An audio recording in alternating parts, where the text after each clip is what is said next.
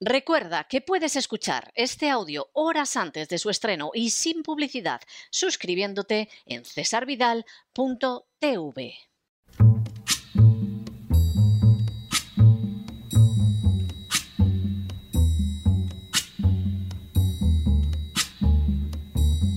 La voz con César Vidal, desde el exilio. When the night has come and the land is dark and the moon is the only light we'll see. No, I won't be afraid. Oh, I won't be afraid just as long as you stand, stand by me. Muy buenos días, muy buenas tardes, muy buenas noches y muy bienvenidos a esta nueva singladura de La Voz.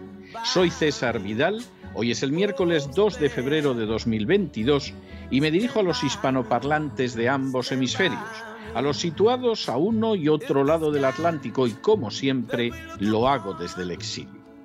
Corría el año 1925 cuando se estrenó una película protagonizada por Al Jolson cuyo título era The Jazz Singer, es decir, El cantor de jazz.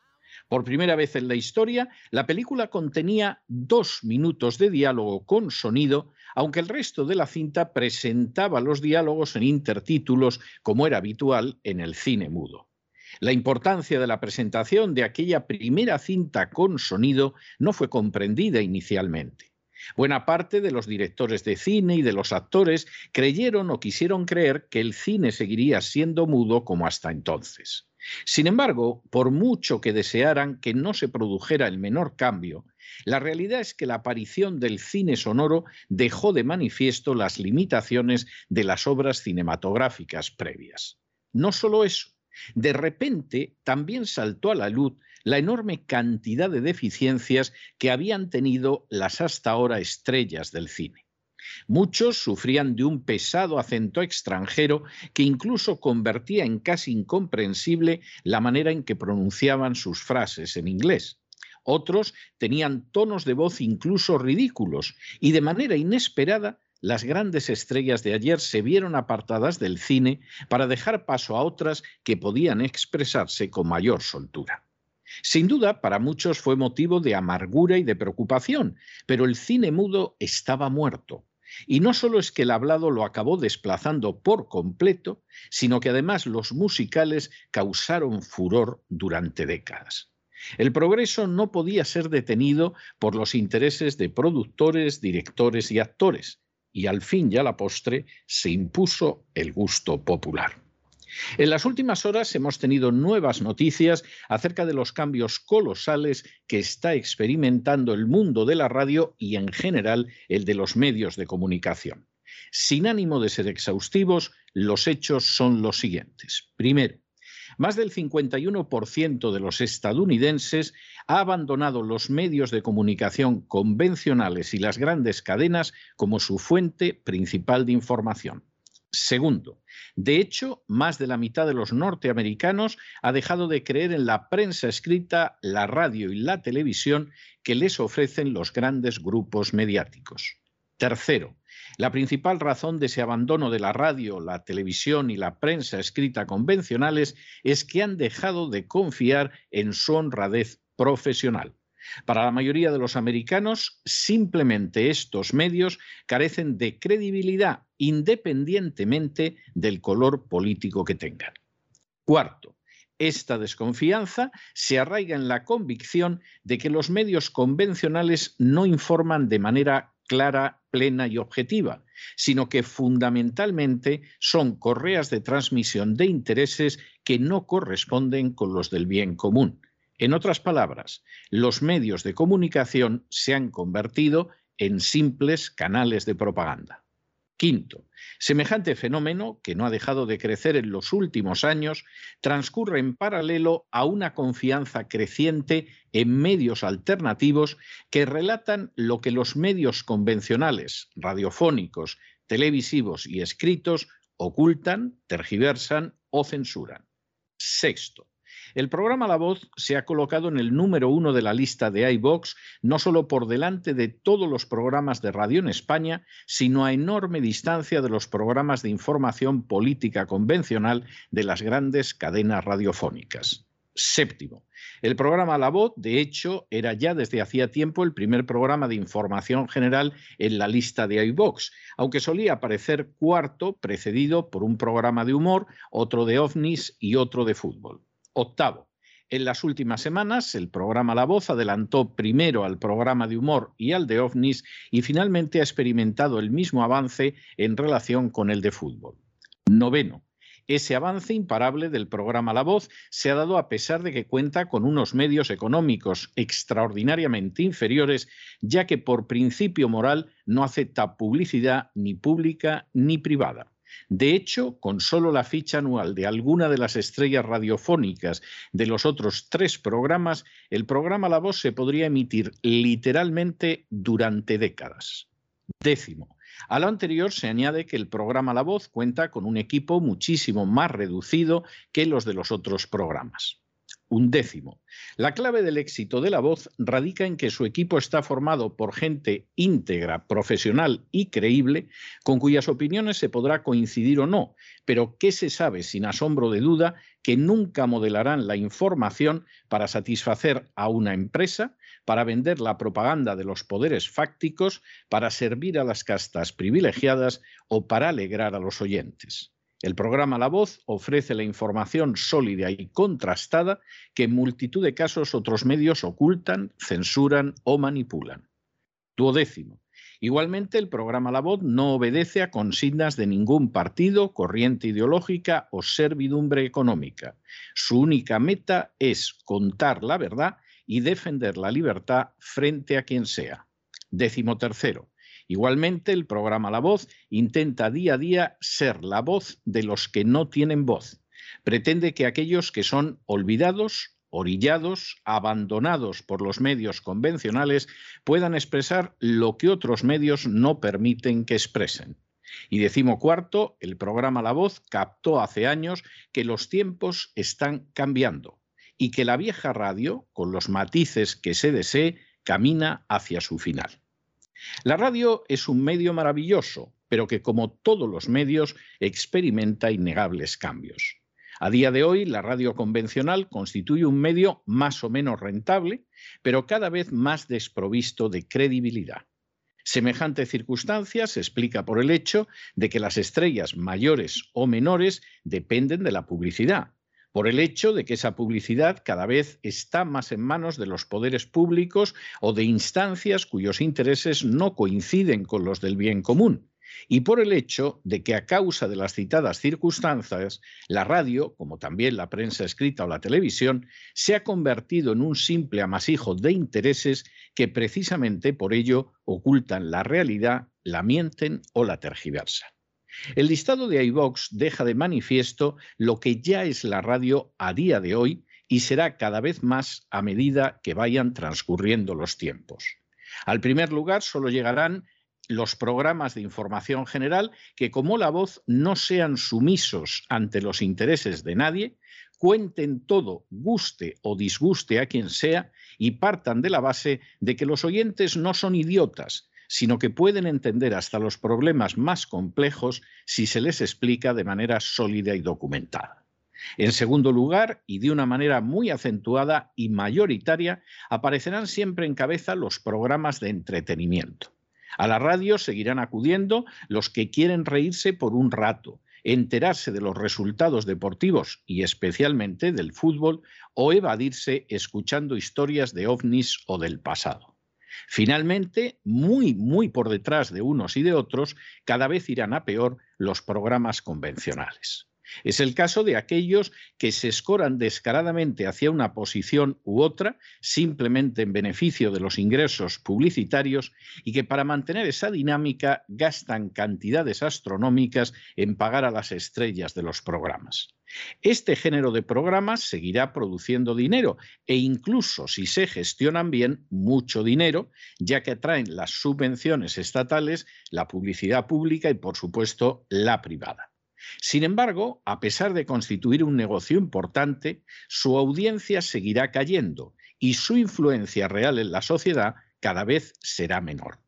Así sucede ya por la sencilla razón de que los dinosaurios radiofónicos poco o nada dicen a las jóvenes generaciones y porque sus programas cada vez aparecen más desprovistos de veracidad y de integridad.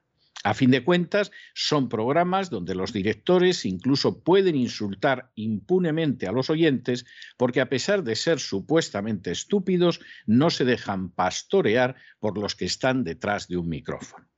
A fin de cuentas, como sucedió cuando el cine sonoro desplazó totalmente al cine mudo porque así complacía al público, poco a poco solo quedarán dos radios con un verdadero peso social.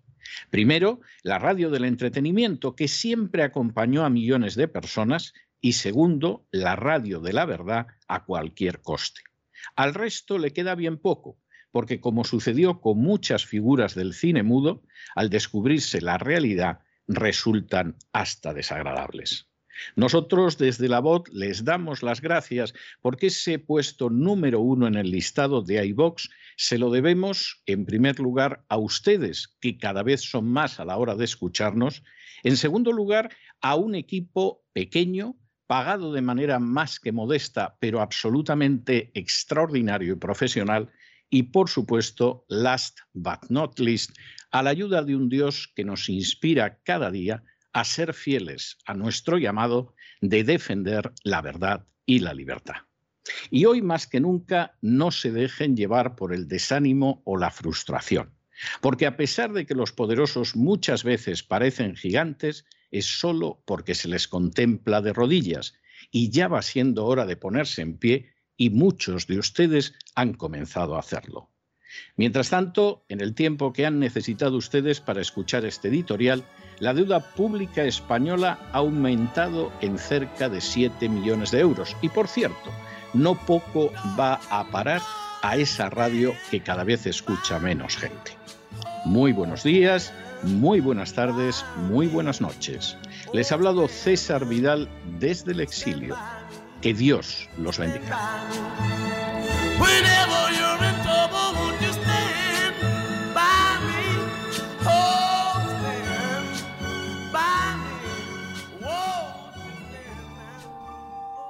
Esta sección está patrocinada por crowdfunding con el siguiente mensaje. Nuestro Señor Jesucristo, el único Dios verdadero, es misericordioso y nuestro Salvador.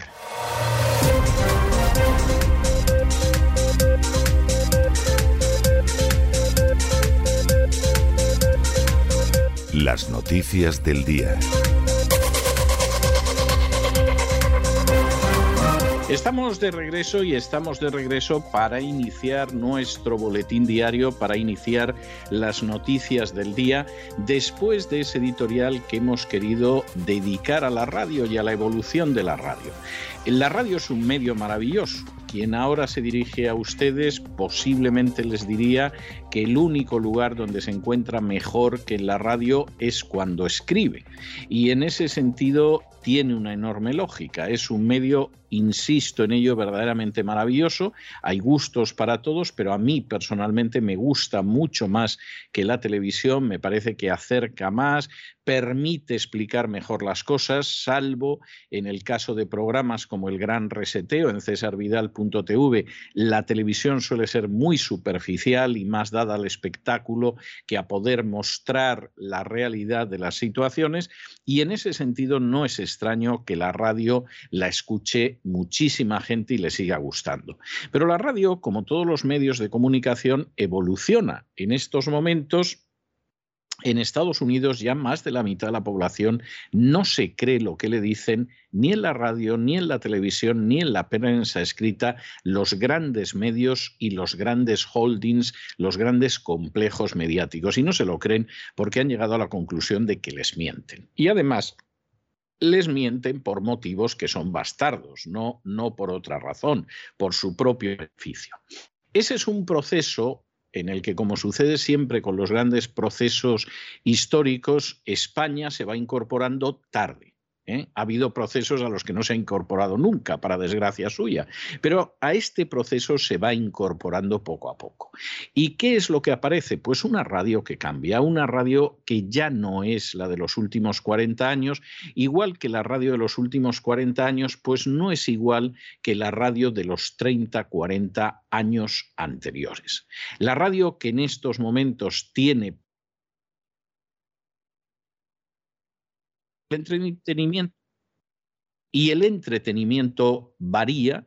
Ese entretenimiento, pues pueden ser en un momento determinado los partidos de fútbol, puede ser en un momento determinado los programas de humor, puede ser hasta programas donde se habla de los ovnis, de las pistas de Nazca, en fin, de todas estas cosas, y o es ese tipo de radio entretenimiento que ha existido toda la vida, o es una radio que sea rigurosa, íntegra, que cuente lo que otros no cuentan, que efectivamente diga la verdad de las cosas, como es el caso de este programa.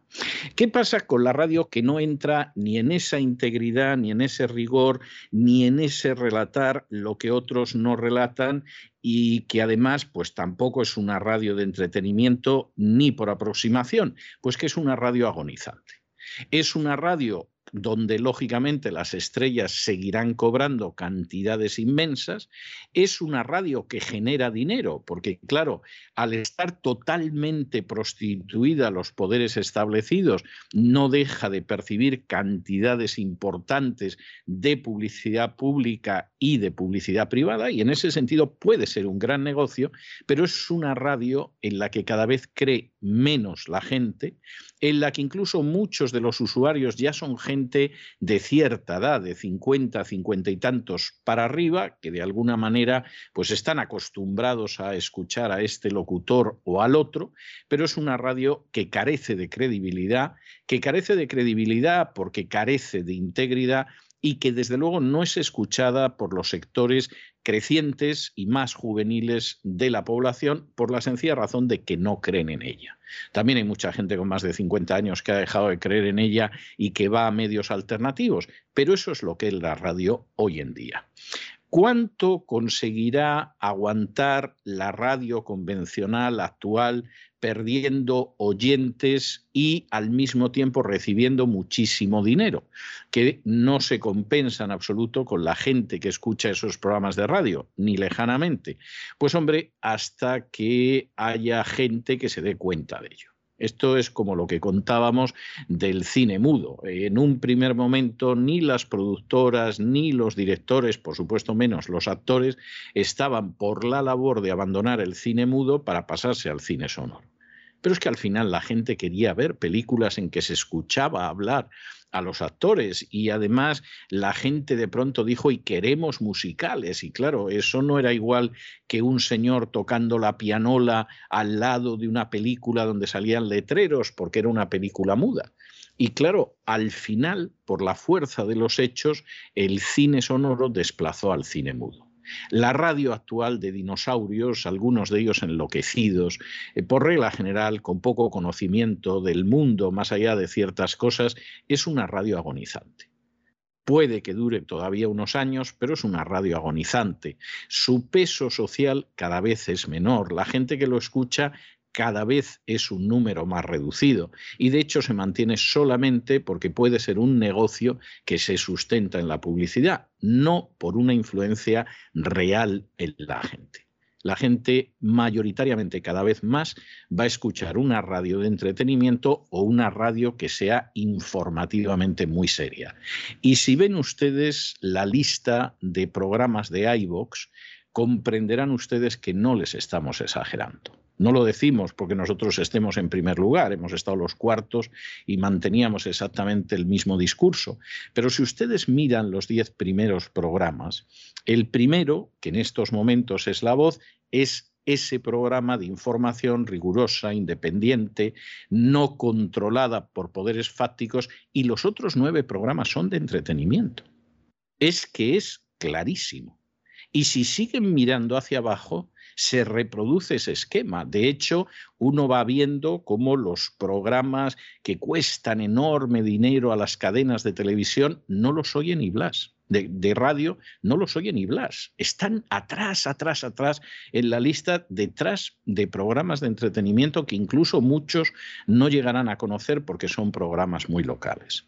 Los medios están cambiando, la radio está cambiando la gente a fin de cuentas está cambiando porque empieza a ponerse en pie y desde luego hay que darle gracias a Dios por ello. Y por cierto, ya que hablamos de medios, que sepan que a partir de hoy el programa La Voz va a volver a escucharse en YouTube en un canal que se llama César Vidal Oficial. ¿eh? No sabemos lo que van a tardar en echarnos de ahí, pero en cualquiera de los casos, pues lo cierto es que se vuelve a escuchar el canal, se vuelve a escuchar la voz, aparte de, de cursos, aparte de exposiciones, etcétera, etcétera, en ese canal que se llama César Vidal Oficial, que esperemos que dure mucho y también esperamos que ustedes se suscriban a ese canal. Y tengo que entrar ya ahora sí en las noticias, me guste o no me guste mucho.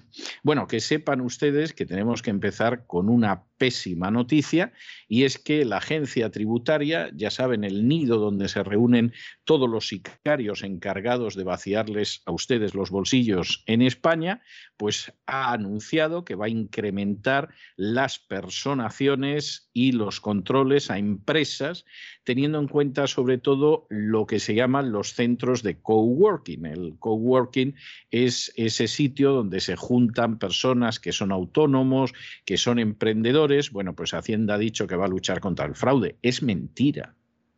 Si la agencia tributaria quisiera luchar contra el fraude, sabe hacia dónde tendría que ir. ¿eh? Por ejemplo, no tendría nada más que ir a la lista Falciani, que en su día no quiso publicar Montoro, ver la gente que hay en la lista Falciani y haber ido a por ellos. Pero ni Montoro lo quiso publicar, ni por supuesto la agencia tributaria se lo pidió. Con cobrar bonus, sus esbirros estaban contentos y eso se lo debían a montón.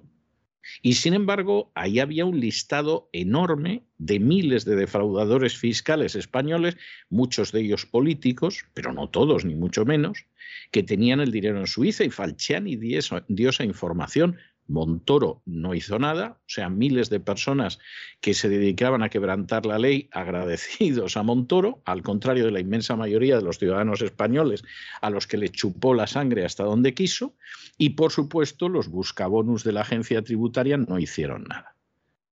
Los buscabonus de la agencia tributaria en general saben qué víctimas tienen que escoger.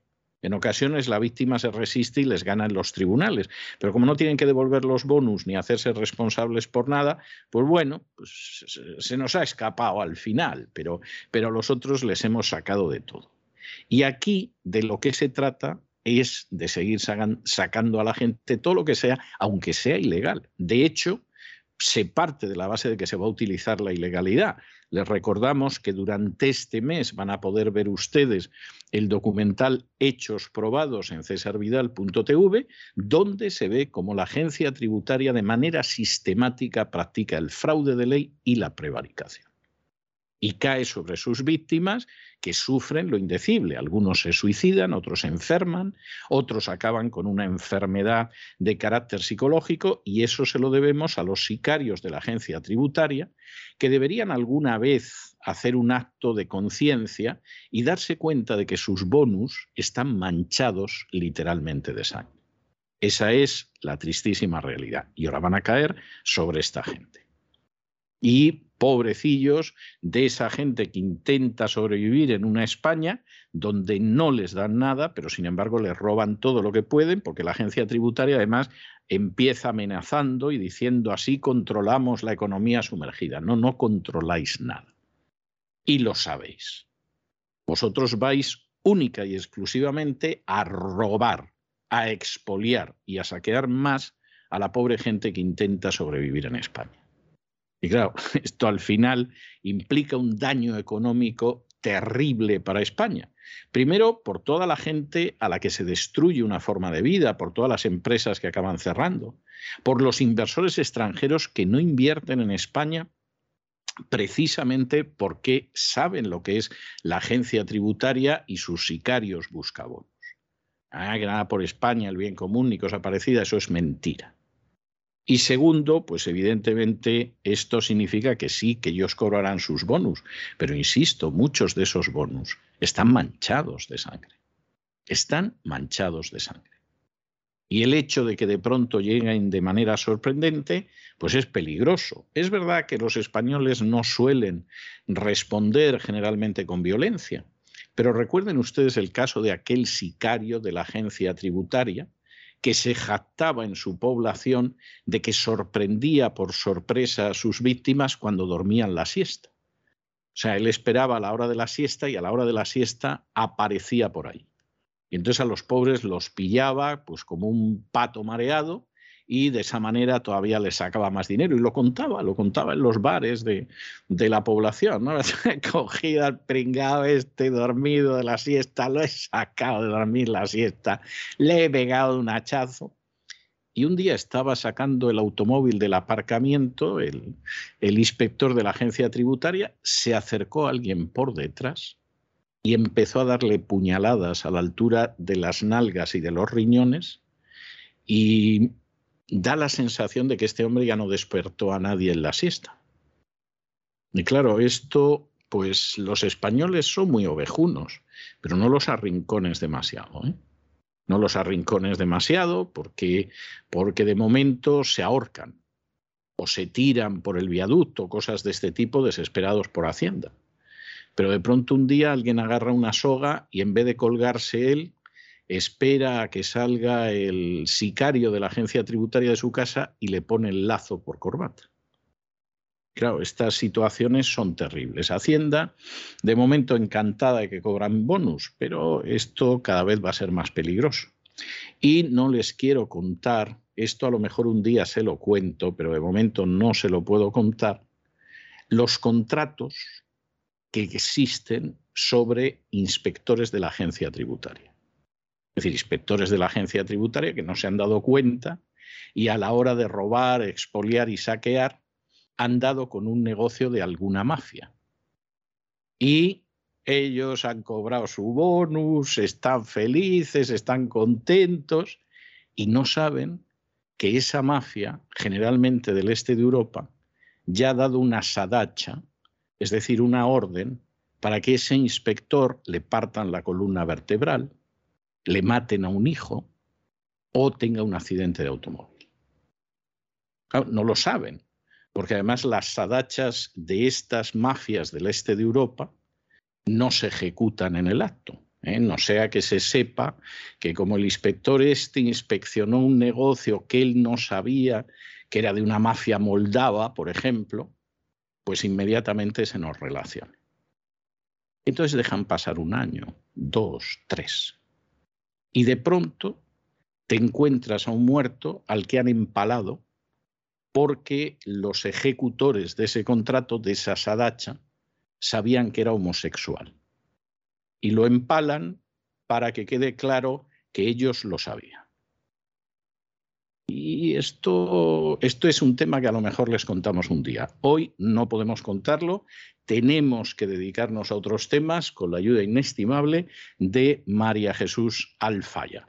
María Jesús, muy buenas noches. Muy buenas noches, César. Muy buenas noches a los oyentes de La Voz. Como ya saben, YouTube cerró definitivamente el canal del programa La Voz porque, según ellos, no cumplíamos sus políticas informativas. Esto es, traducido, porque no venerábamos a la pseudovacuna contra el COVID-19 o porque dábamos voz a científicos que ponían en duda los beneficios de las vacunas o las políticas de los gobiernos, o porque estos médicos también les decían no vacunen a los niños. O sencillamente también nos cerraron una vez el canal de YouTube porque la sección de vida sana se decía que el rábano rojo era bueno para subir las defensas. En definitiva, censura contra el derecho a informar, por no someternos a la Big Pharma ni a los gobiernos globalistas. Ante esto, como las leyes de Florida nos amparan, decidimos llevarlo a los tribunales, visto que la demanda judicial contra YouTube va a tardar en solucionarse y no queremos que prescindan de nuestro contenido en este medio, ya que muchos de los oyentes nos tenían únicamente localizados por YouTube. Por ello, vamos a seguir en la lucha. A partir de hoy, el programa La Voz podrá escucharse en el canal de YouTube César Vidal Oficial. Ya lo saben, en César Vidal Oficial. Suscríbanse. Y continuamos informándoles como cada día aquí en La Voz de César Vidal. Y comenzamos, como no, con nuestro caballo de batalla que conozcan ustedes los abusos de la agencia tributaria. La agencia tributaria ha anunciado que va a incrementar sus personaciones y los controles a empresas, prestando especial atención a los centros de trabajo compartido, también conocidos como centros de coworking. ¿Qué trata Hacienda? Dicen de buscar posibles tramas de facturas falsas y fraudes. El coworking es una fórmula a la que se suman cada vez más personas, en especial autónomos y emprendedores. Este control sobre las empresas lo recoge Hacienda en su Plan Anual de Control Tributario y son sus directrices, un documento en el que dice que continuará comprobando aquellos sectores y modelos de negocio en los que aprecien altos niveles de economía sumergida. Pondrán el foco especialmente en aquellos sectores en los que se emplea el dinero en efectivo como único medio de pago o en los que se utiliza este medio de pago por encima de la limitación legal de las transacciones en efectivo, es decir, los 1.000 euros. Hacienda también dice que va a ampliar el análisis a aquellos contribuyentes que no hayan declarado el IVA. La inspección de trabajo analizará sectores en los que se produzcan de manera frecuente subcontrataciones y comprobará que tanto el IVA como el IRPF se hayan tributado correctamente cuando se cuente con trabajadores autónomos. Dice también Hacienda que va a intensificar su lucha contra el uso de sistemas de ocultación de ventas, con este uso, estos sistemas digitales de software. La agencia tributaria ha mantenido también reuniones con las organizaciones de pequeñas y medianas empresas y autónomos para analizar alternativas técnicas que permitan ofrecer soluciones para cumplir con las obligaciones de facturación y de registro automático de los borradores de la declaración de la renta.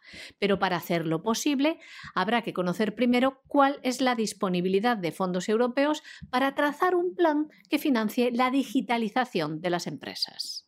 Bueno, y el equipo jurídico de la asociación Liberum acaba de conseguir un nuevo éxito en los tribunales. Ha conseguido que el Tribunal Superior de Justicia de Aragón suspenda cautelarmente las cuarentenas de los no vacunados que estaban impuestas en los centros educativos aragoneses.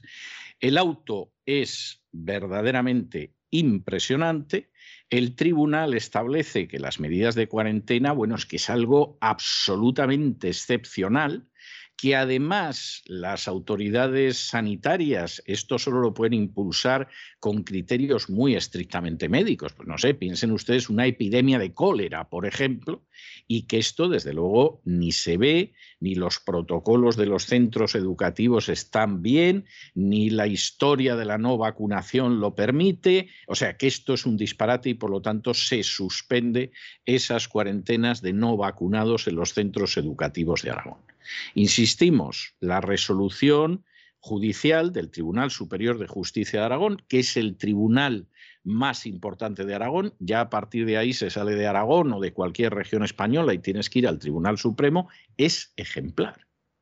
Y desde luego hay que alabar el tesón, el conocimiento jurídico, la valentía y el amor por la libertad del equipo jurídico de la Asociación Liberum, porque está haciendo por la libertad y por los derechos de los ciudadanos españoles lo que lamentablemente no están haciendo ni los sindicatos, ni los partidos políticos, ni la Iglesia Católica, ni en fin, podríamos ahí mencionar ONGs, etcétera, etcétera, etcétera.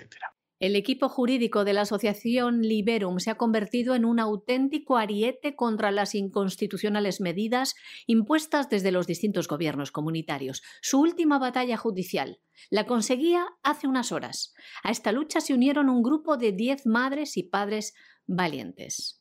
El Tribunal Superior de Justicia de Aragón ha considerado el recurso contencioso administrativo y solicitud de medidas cautelarísimas de Liberum y ha suspendido cautelarmente las cuarentenas impuestas en los centros educativos aragoneses a los no vacunados.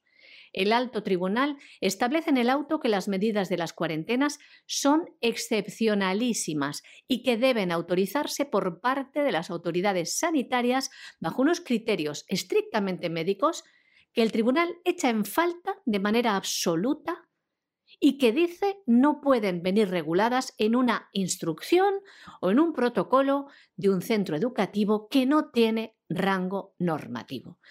Enhorabuena a la asociación Liberum y a su equipo jurídico. Gracias por seguir en la batalla. Hace apenas unas semanas dedicamos un editorial a mostrarles el creciente influjo de China en Hispanoamérica. Y además insistimos y mm, tengo la sensación de que lo mostramos en ese editorial de una manera muy clara, que mientras Estados Unidos anda perdiendo el tiempo intentando meter a martillazos la agenda globalista, pues por ejemplo en los países de Hispanoamérica, África y otros lugares del mundo, y se dedica a enredar con situaciones como la de Ucrania, pues China está a lo suyo, que es el avance económico. Todo esto le pasa a la diplomacia americana porque ha olvidado principios elementales que ya definieron en el siglo XVIII los padres fundadores. Cuando Washington dice que Estados Unidos bajo ningún concepto tiene que entrar en una alianza militar permanente, por ejemplo, como la NATO, como la OTAN, Washington sabía lo que decía. Sabía lo que decía e insiste, no, no, no nos metamos en eso. Si llegamos a una guerra ya buscaremos aliados, etcétera, pero no nos metamos en una alianza perpetua. Eso lo único que va a conseguir es complicarle la vida a la nación en contra de sus intereses. La nación lo que tiene que hacer es avanzar en las buenas relaciones comerciales con todo el mundo, independientemente del régimen que tenga. Bueno, pues eso que es evidente y para Washington era evidente. En estos momentos no es lo que impulsa la diplomacia americana, es lo que impulsa la diplomacia china y lógicamente China se está extendiendo de una manera muy clara. La noticia que les traemos en este sentido es, desde luego, una confirmación, una corroboración, una verificación de lo que acabamos de decirles. China acaba de firmar con Argentina un contrato para construir una central nuclear, que es algo verdaderamente tremendo. En pura lógica geográfica y geoestratégica, ¿quién tendría que construir la central nuclear en Argentina? Pues Estados Unidos. O sea, esto está más claro que el agua. ¿Y quién la va a construir? China. ¿Por qué? Pues porque Estados Unidos no está en lo que está y está en lo que no debería estar. ¿Y quién aprovecha esta situación? China. China no le va diciendo a nadie en el mundo cómo tiene que, gobernarse y cómo tiene que regirse y que tiene que aceptar la ideología de género, etcétera. Les trae absolutamente sin cuidado. Consideran que esos son asuntos internos de cada nación y al considerarlo así tienen toda la razón del mundo. ¿Y cuál es la consecuencia? Pues que China no deja de avanzar en Hispanoamérica porque su política diplomática es inteligente y Estados Unidos no para de perder terreno porque su política es verdad que favorece al complejo militar industrial, es verdad que favorece a la agenda globalista, es verdad que favorece a ciertas oligarquías, pero le causa un daño increíble y no sabemos si irreversible al pueblo americano. Nucleoeléctrica Argentina y la Corporación Nuclear Nacional de China han firmado un contrato para la construcción de una cuarta central nucleoeléctrica en Argentina. Se trata de una central tipo HPR-100 de 1.200 megavatios eléctricos de potencia bruta y una vida útil de 60 años. Se llamará la central Atucha 3. Se emplazará en Lima, a 100 kilómetros al norte de Buenos Aires y supondrá una inversión de 8.000 millones de dólares. Una central que dará puestos de trabajo. 7.000 puestos de trabajo demandará y un 40% de proveedores argentinos.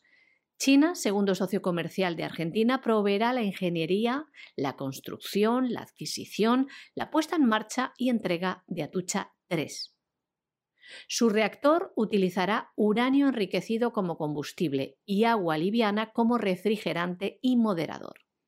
Argentina, pionera regional en este campo desde hace medio siglo, posee otras tres centrales nucleares, Atucha 1 y Atucha 2 en Lima y Embalse en Córdoba. Estas aportan hasta el 7,5% de la energía eléctrica argentina. El presidente de Nucleoeléctrica Argentina, José Luis Antúnez, ha dicho que la nueva central eléctrica ayudará al país, les leemos, a abastecer la demanda eléctrica con energía de base, limpia, segura y sustentable y combatir los efectos del cambio climático que afecta al planeta. Bueno, y para que no crean ustedes que esto es algo que se le ocurre solamente a un servidor, todo lo contrario, vamos, esto, esto es algo bastante obvio. Álvaro Uribe, que fue en su día presidente de Colombia, se ha referido también recientemente al avance y amenaza de China para América Latina. Esto de la amenaza es curioso. Si ustedes, por ejemplo, echan mano de la prensa en estos momentos en Occidente y van a la crisis de Ucrania, Rusia siempre amenaza, continuamente está hablando Rusia amenaza con no sé qué, Rusia amenaza con no sé cuántos, y sin embargo la NATO siempre propone, que es algo verdaderamente curioso. La, NATO propone desplegar tropas en territorio ucraniano. ¿eh? Rusia amenaza con no aceptar las propuestas de Estados Unidos. Claro, tú lo ves y pues, pues, hay propuestas que son mucho más amenazantes que las supuestas amenazas. Pero en fin, eh, ya sabemos que estamos en una situación, si no de guerra, de preguerra y que en la guerra la primera víctima es la verdad salvo en lugares como este programa, donde intentamos que ustedes se enteren de todo, que vean el panorama completo, que conozcan los antecedentes y que se formen su opinión. Bueno, lo de la amenaza china en Hispanoamérica es discutible, pero la expansión es evidentemente más clara que el agua. Claro, Uribe se sorprende, por ejemplo, de que China haya ido desplazando a Taiwán. Vamos a ver, vamos a ver, porque es que, esto es algo que, Uribe, que se pueda sorprender de esto, es algo verdaderamente ridículo. Taiwán no tiene ninguna importancia en términos económicos. Hombre, que le vendes zapatos, pues encantado. Que se llevan, yo qué sé, maíz, azúcar, algodón, eh, camisas, pues todos están felices. Pero Taiwán es algo que no tiene ninguna relevancia y de hecho en estos momentos, pues Taiwán lo deben de reconocer media docena de países en todo el mundo. Dicho sea de paso, Estados Unidos, en su día, dentro de una diplomacia realista y muy efectiva, cuando separó a China de la Unión Soviética, obviamente consiguió que Taiwán no fuera el representante de China en el Consejo de Seguridad de Naciones Unidas y que lo fuera China. Porque lo de Taiwán era una ridiculez, esa gente no representa a China. Representará en todo caso al derrotado Kuomintang y en estos momentos ni eso, además a otra gente de otras inclinaciones políticas. Pero evidentemente Taiwán tiene una importancia ridícula. Alguno dirá, pero son más democráticos. Pues sí, serán más democráticos, pero si eso no nos vamos a poner a discutirlo, pero su importancia es ridícula. Y por el contrario, China tiene una importancia absolutamente colosal.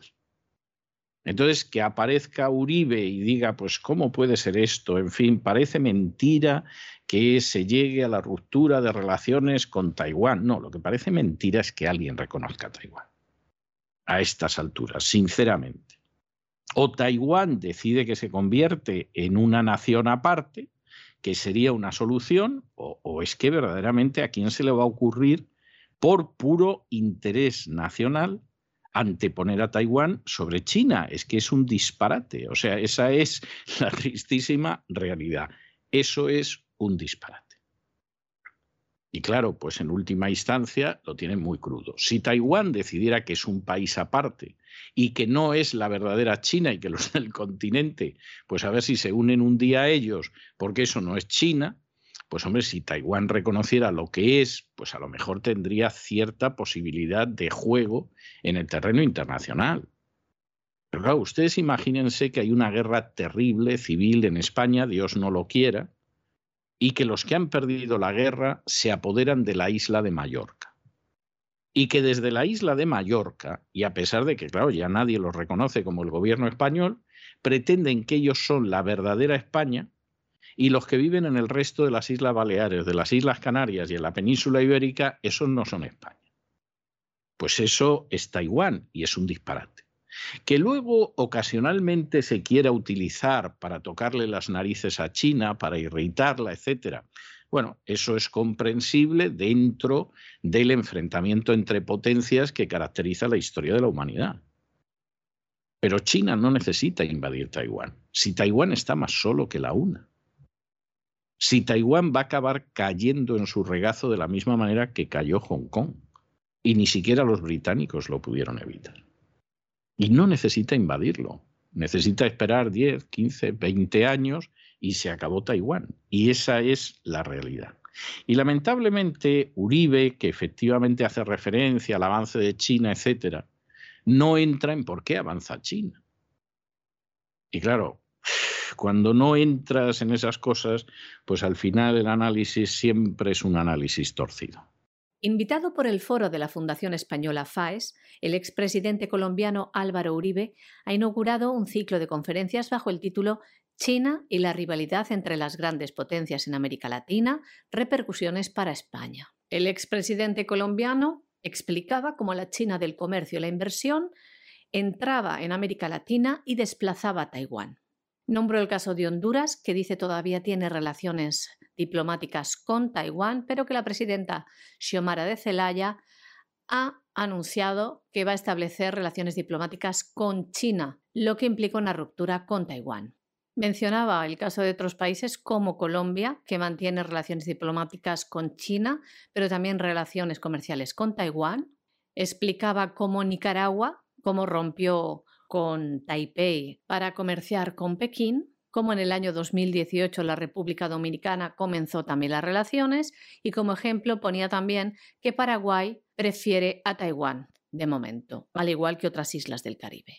Álvaro Uribe expresó su preocupación por los acuerdos militares entre China y Venezuela, lo que consideró una amenaza para países como Colombia. Álvaro Uribe señalaba también la estrategia de China de privilegiar los negocios a la política y cómo es el proveedor de tecnología 5G en Brasil, Chile y también países como Perú. China ha entrado a jugar, decía, como un proveedor financiero en la región y Beijing es una especie de banco de rescate de Venezuela, Ecuador y Argentina. Decía también Álvaro Uribe que para China los atractivos de América Latina y el Caribe son que tiene el 10% de las reservas mundiales de petróleo, el 6% de las reservas mundiales de gas, el 50% de las de cobre, el 50% de las de plata, un 26% de tierra fértil, el 24% de la oferta mundial de carne vacuna, por ejemplo.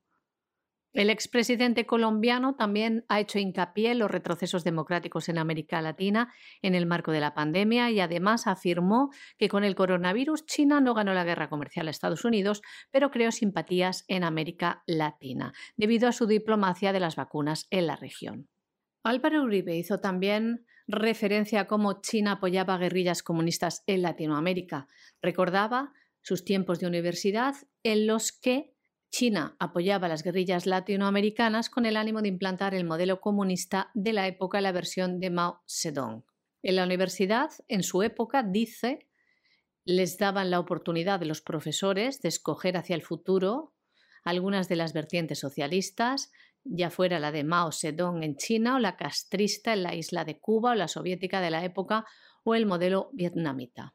Uribe decía que había un apoyo de China hacia las guerrillas, en especial el Ejército Popular de Liberación, había una gran distribución de propaganda por parte del régimen chino, incluidas la revista china Roja, las cuatro tesis filosóficas de Mao Zedong y toda la literatura relacionada con la Revolución Comunista de China.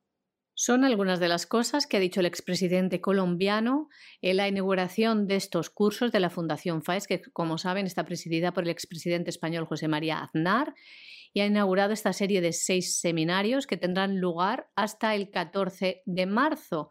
En ellos habrá expertos latinoamericanos, españoles y estadounidenses que hablarán de la infiltración de China en América Latina y sus repercusiones en Estados Unidos y la Unión Europea.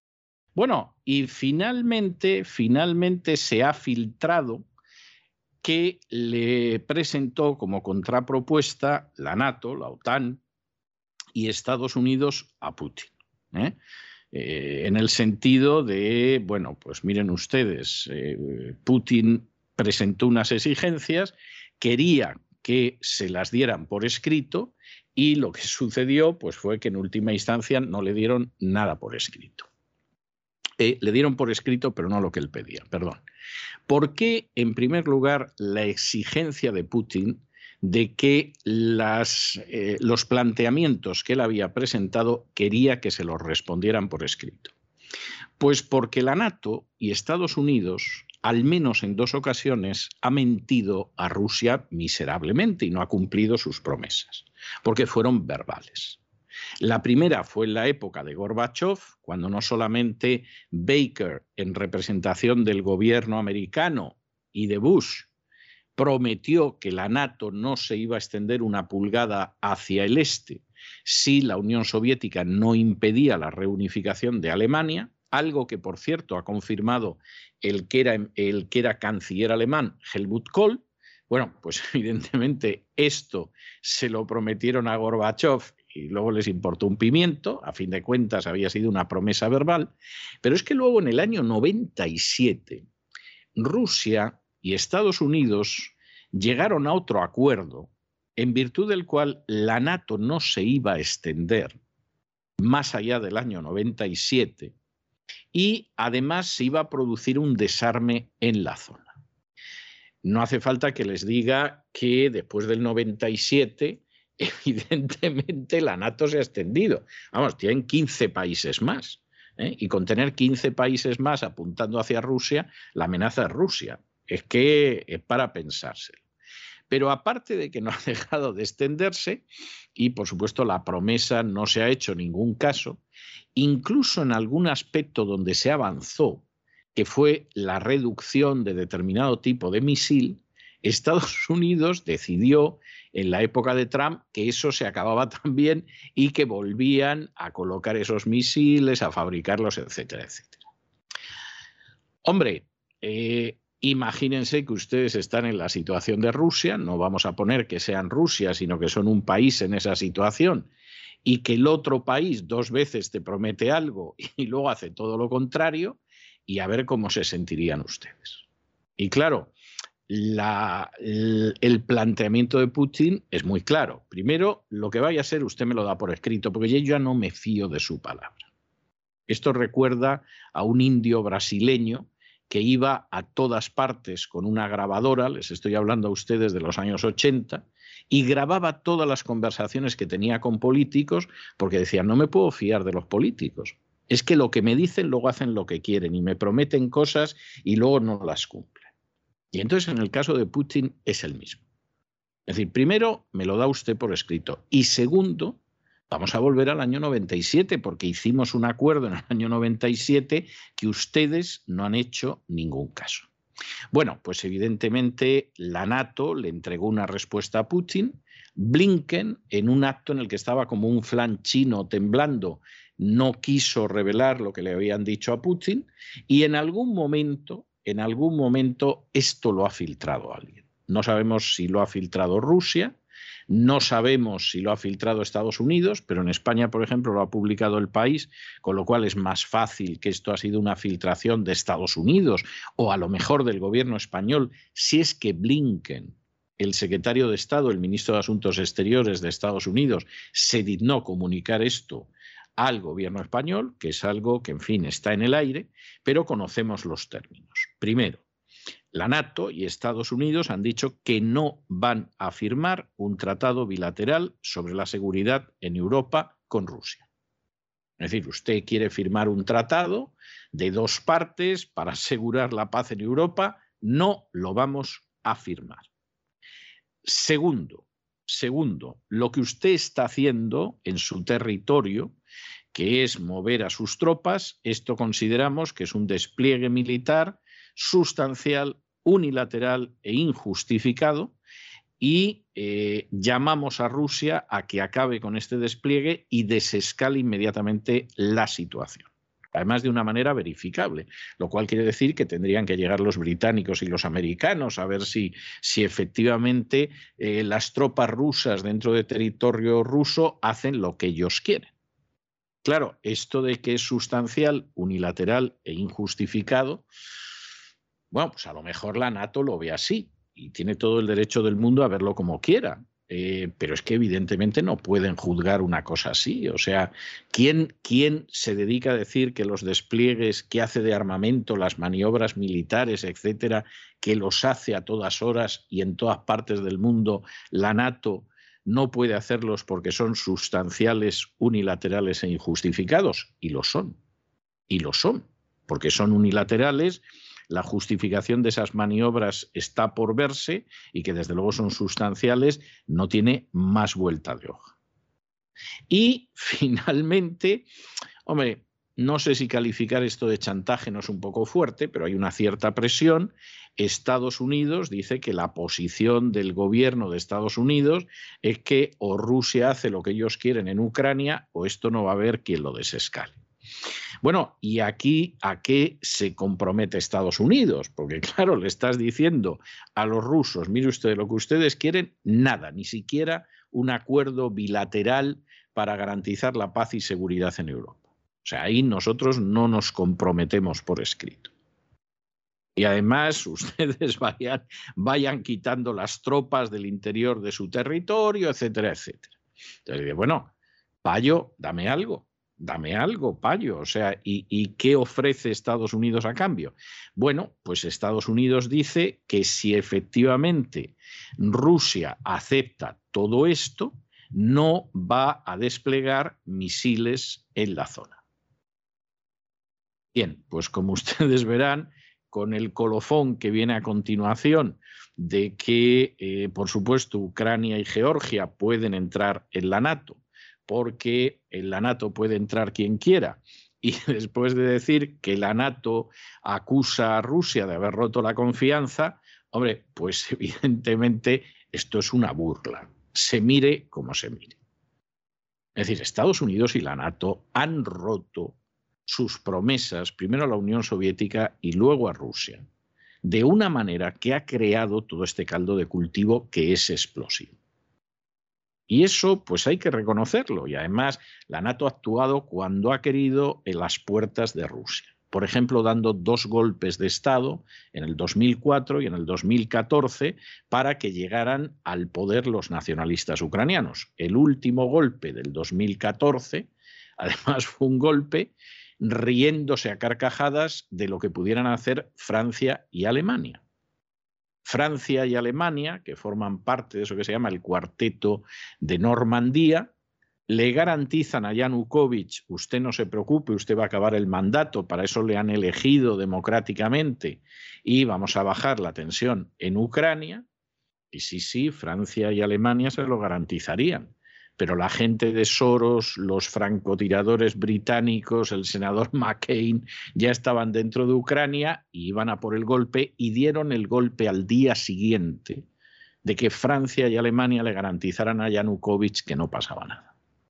Y cuando se produce ese golpe, Yanukovych considera que lo más prudente es salir de Ucrania porque como lo pesquen, esta gente que tiene sus francotiradores británicos disparando sobre la gente que hay en la plaza de Maidán para luego culpar a Yanukovych, son capaces de matarlo y decir que ha sido un accidente o que se ha resbalado pisando una cáscara de plátano.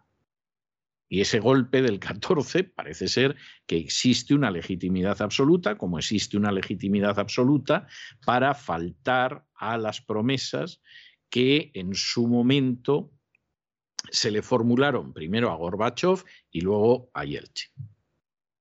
Y esta es la situación. Bueno, ¿qué pasa en el caso de Rusia? pues ya se pueden ustedes imaginar que con una respuesta en este sentido, eh, desde luego, mm, esto era un disparate y en un momento determinado eh, Putin ha vuelto a insistir, como lleva diciéndolo todos estos días Sergei Lavrov, que es el ministro de Asuntos Exteriores de, eh, Rusia, que evidentemente Rusia ni quiere invadir Ucrania, ni tiene planes en ese sentido, etcétera, pero que evidentemente eh, la situación es una situación que hay que descensar.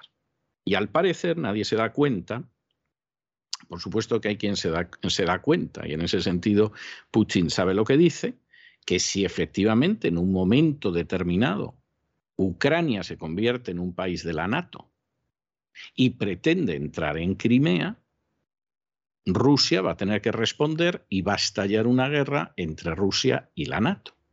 Y al parecer nadie se da cuenta de eso. No, hay gente que se da cuenta de eso y que estaría encantada de eso. Y que le, le encantaría que la Rusia que sufrió en los años 90 la violación de Rusia, que costó la vida de 8 millones de rusos ante el desplome de lo que había sido el Estado soviético, pero cuyo sistema de cobertura social desapareció, bueno, pues evidentemente estarían encantados de saquear, de robar y de llevarse todavía más de Rusia de lo que se llevaron en los años 90, hasta que llegó Putin y se acabó el saqueo de Rusia. Y esta es la situación, pero desde luego la respuesta de la NATO Evidentemente, y la de Estados Unidos es nosotros por escrito no damos garantías y jamás vamos a firmar un acuerdo para garantizar la paz y la seguridad de Europa. Lo cual es terrible. Se supone que tendría que ser al revés. ¿no? Bueno, vamos a ver los términos del acuerdo.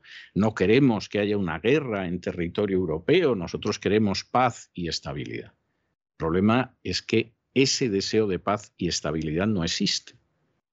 Y buena parte de los dirigentes de la Unión Europea y de la NATO lo han captado. Y por lo tanto están viendo a ver si impiden que llegue la sangre al río, nunca mejor dicho, porque son conscientes de que la NATO no tiene la menor intención de garantizar la paz y la, estabilidad. La NATO se ha convertido simplemente en un elemento de intervención en todo el planeta, porque nadie nos querrá convencer de que entró en Afganistán o en Irak o en Libia para salvar al mundo del avance del comunismo. El presidente ruso ha recibido en su despacho del Kremlin unas cartas firmadas por Estados Unidos y por la OTAN con una serie de exigencias que casualmente eran contrarias a las reivindicaciones que había hecho Putin. En primer lugar, rechazan firmar un tratado bilateral sobre seguridad en Europa con Rusia. Segundo, exigen al presidente ruso una desescalada militar en la frontera con Ucrania y Bielorrusia. Les leemos el tono de esta misiva.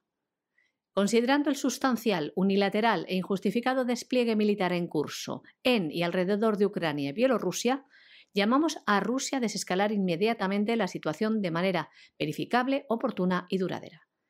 Tercero, además, Estados Unidos echa mano del chantaje, si no, miren lo que escribe. La posición del Gobierno de Estados Unidos consiste en que solo se podrán alcanzar progresos en estos asuntos, es decir, el desarme y las medidas de confianza, en un entorno de desescalada de las acciones amenazantes de Rusia hacia Ucrania. Además, Rusia se compromete, si es recíproco, a no desplegar misiles en la zona. Biden se compromete al diálogo y a dejar por escrito medidas para reducir la tensión en la zona. Exactamente el gobierno estadounidense propone el compromiso de que ambos países se abstengan de desplegar sistemas ofensivos de misiles lanzados desde tierra y se comprometería también, si lo hace Rusia, a no desplegar fuerzas permanentes con misión de combate en territorio ucraniano. 4. Estados Unidos deja claro que no permitirá un avance ruso sobre territorio ucraniano y si esto sucediera, los Estados Unidos se posicionarán del lado de Ucrania, algo que ha repetido por activa y por pasiva. 5. Pese a que Rusia ha aconsejado que no dejen esta incorporación, le dicen en esta misiva que abren la puerta a la incorporación de Ucrania y Georgia en la OTAN. Punto número 6. La OTAN también destacó que Rusia ha roto la confianza de cooperación y ha desafiado los principios fundamentales de la arquitectura de seguridad global y euroatlántica pero aún así se le ha ofrecido, dicen, un marco institucional que no ha sido puesto sobre la mesa a ningún otro socio. El presidente ruso Vladimir Putin está estudiando cómo contestar a estas cartas, pero ha advertido a Occidente, tras recibirlas, que estos han ignorado las garantías de seguridad que había exigido Moscú, entre ellas poner freno a una mayor expansión de la OTAN, en particular a Ucrania y a Georgia, y el cese de toda cooperación militar con las antiguas repúblicas soviéticas. En medio de esta tensión, Estados Unidos y Rusia retomaron ayer el diálogo directo con una reunión entre el secretario de Estado estadounidense y el ministro de Exteriores ruso. Una reunión que sirvió para reiterar sus diferencias, pero que se dejó abierto el diálogo. Rusia insiste en que se tiene que tener en cuenta las preocupaciones rusas sobre la seguridad en Europa que Moscú planteó a Estados Unidos y a la OTAN. Hace unas horas, Vladimir Putin decía que el ingreso de Ucrania en la OTAN puede llevar a una guerra entre Rusia y la Alianza Atlántica por el control de la península de Crimea. El presidente ruso se expresaba del siguiente modo. Imaginemos que Ucrania, como país de la OTAN, inicia esa operación militar por el control de Crimea. ¿Qué hacemos? ¿Combatimos con la OTAN? ¿Acaso alguien ha pensado en esto? Parece que no. Decía Vladimir Putin. Lo decía durante la rueda de prensa conjunta en el Kremlin que tuvo lugar después de su reunión con el primer ministro de Hungría, Víctor Orbán. Bueno, y ahora otra noticia verdaderamente magnífica porque demuestra cómo hubo gente que hace apenas unos días se columpió tremendamente y demuestra también cómo ni la NATO ni la Unión Europea están por la labor de agredir a Rusia, por mucho que no pare de hablarse de la amenaza rusa. Eh, este fin de semana se congregaba con otros dirigentes europeos de mayor o menor relevancia el presidente húngaro Víctor Orbán. Y de esa reunión sale una declaración diciendo que la gran amenaza para el mundo libre, para Europa, etcétera, era Rusia. Algunos nos quedamos sorprendidos en el sentido de que, hombre, que esto lo digan los polacos, bueno, tiene un sentido, eh, llevan sin poder eh, digerir lo que han oprimido a Rusia durante siglos y luego los dos siglos que vinieron después en que Rusia les ha dado unos bofetones que los ha sentado detrás y uno puede eh, em, comprender este tipo de odios históricos, no es lo más sano ni lo más inteligente, pero se pueden entender, pero uno dice Hungría, España, Francia, o sea, ¿realmente la gente que fue se cree esto? ¿O es que tiene financiación de algunos sitios que creen que van a mantener la financiación diciendo este tipo de cosas? Te quedas con la duda. ¿eh? Y hasta que tengas otros elementos de juicio, pues no lanzas una opinión porque sería una irresponsabilidad. Y aquí no estamos para lanzar opiniones, estamos para dar una información que esté contrastada, que sea seria, que sea rigurosa y que sea documentada. Pero claro, a las pocas horas, el presidente húngaro, que estuvo en esa reunión donde supuestamente se culpaba de todos los males y todas las amenazas a Rusia, habla con Putin y decide reunirse con Putin. Y se reúnen ayer. Y estuvieron hablando cinco horas Víctor Orbán, el presidente húngaro, con Vladimir Putin, que es el presidente ruso. ¿Y qué sucede cuando sale Orbán de esta reunión, cinco horas dan para hablar mucho. Bueno, pues primero dice que él no ve que Rusia vaya a atacar a Ucrania, ni que tenga intención de tensar las cuerdas en Ucrania. Segundo, que las garantías de seguridad que pide Rusia son absolutamente razonables y que deberían ser la base para la negociación diplomática. Y esto lo dice Orbán Mm, cuya nación pertenece a la OTAN, a la NATO y pertenece a la Unión Europea. Y tercero, que las sanciones que se proponen contra Rusia, primero, no van a servir de nada, pero segundo, a quien va a hacer mucho daño es a países de la Unión Europea. Y dice, por ejemplo, las sanciones que se le impusieron a Rusia en el 2014 no han servido de nada, pero, por ejemplo, a Hungría económicamente le han hecho mucho daño. Y uno dice, pero bueno, Orbán, ¿qué pasa? Que en cuanto que ha perdido de vista el vino español y el aguardiente polaco, eh, se ha pasado a los rusos. No, Orbán lo que es, y lo ha sido siempre, y es el mayor mérito de Orbán, es que es un patriota y un antiglobalista. Y lo que siempre ha defendido Orbán, que es lo que tendría que defender cualquier presidente, no es ni más ni menos que los intereses de su país. Y además, él sabe que los nacionalistas ucranianos son unos canallas. ¿Y por qué lo sabe? Ah, bueno, pues aquí nos vamos a detener un minuto porque esto es importante explicarlo. Ucrania es una nación totalmente artificial. ¿Eh? La quisieron crear en su día los alemanes, la quiso crear el imperio británico, Hitler estaba por la labor de convertirla en un títere del Tercer Reich, etc. Pero Ucrania es artificial, Ucrania ha sido siempre una parte de Rusia. Y cualquiera que habla con un ucraniano y un ruso se da cuenta de que son el mismo pueblo, porque todo el mundo tiene un primo ucraniano, un tío ruso, etc. Y de hecho no tienen ustedes nada más que ver que de todos los secretarios generales del Partido Comunista de la Unión Soviética, es decir, de todos los dictadores soviéticos, después de Stalin, todos o fueron ucranianos o eran descendientes de ucranianos. El sucesor de Stalin, Khrushchev, ucraniano de pura cepa. De manera que este es el primer aspecto. ¿Qué pasa con Ucrania? Pues hombre, la parte que siempre ha estado en Rusia, salvo en la época que les oprimieron los polacos de la forma más criminal, pues es gente que está en el lado oriental, que son rusos mayoritariamente y que hablan ruso. Luego tienen ustedes una zona oriental que no ha sido nunca Ucrania. Eso ha sido eh, en algún momento Ucrania, en algún momento Polonia, pero claro, tiene una población polaca importante y tiene una población húngara importante. Y entonces, pues ya se pueden ustedes imaginar que los polacos son, vamos, encarnizadamente antirrusos y a los húngaros, sobre poco más o menos, les importaba lo mismo, pero siempre que se respeten algunos derechos. ¿Y qué es lo que pasa con esos húngaros, que no son pocos?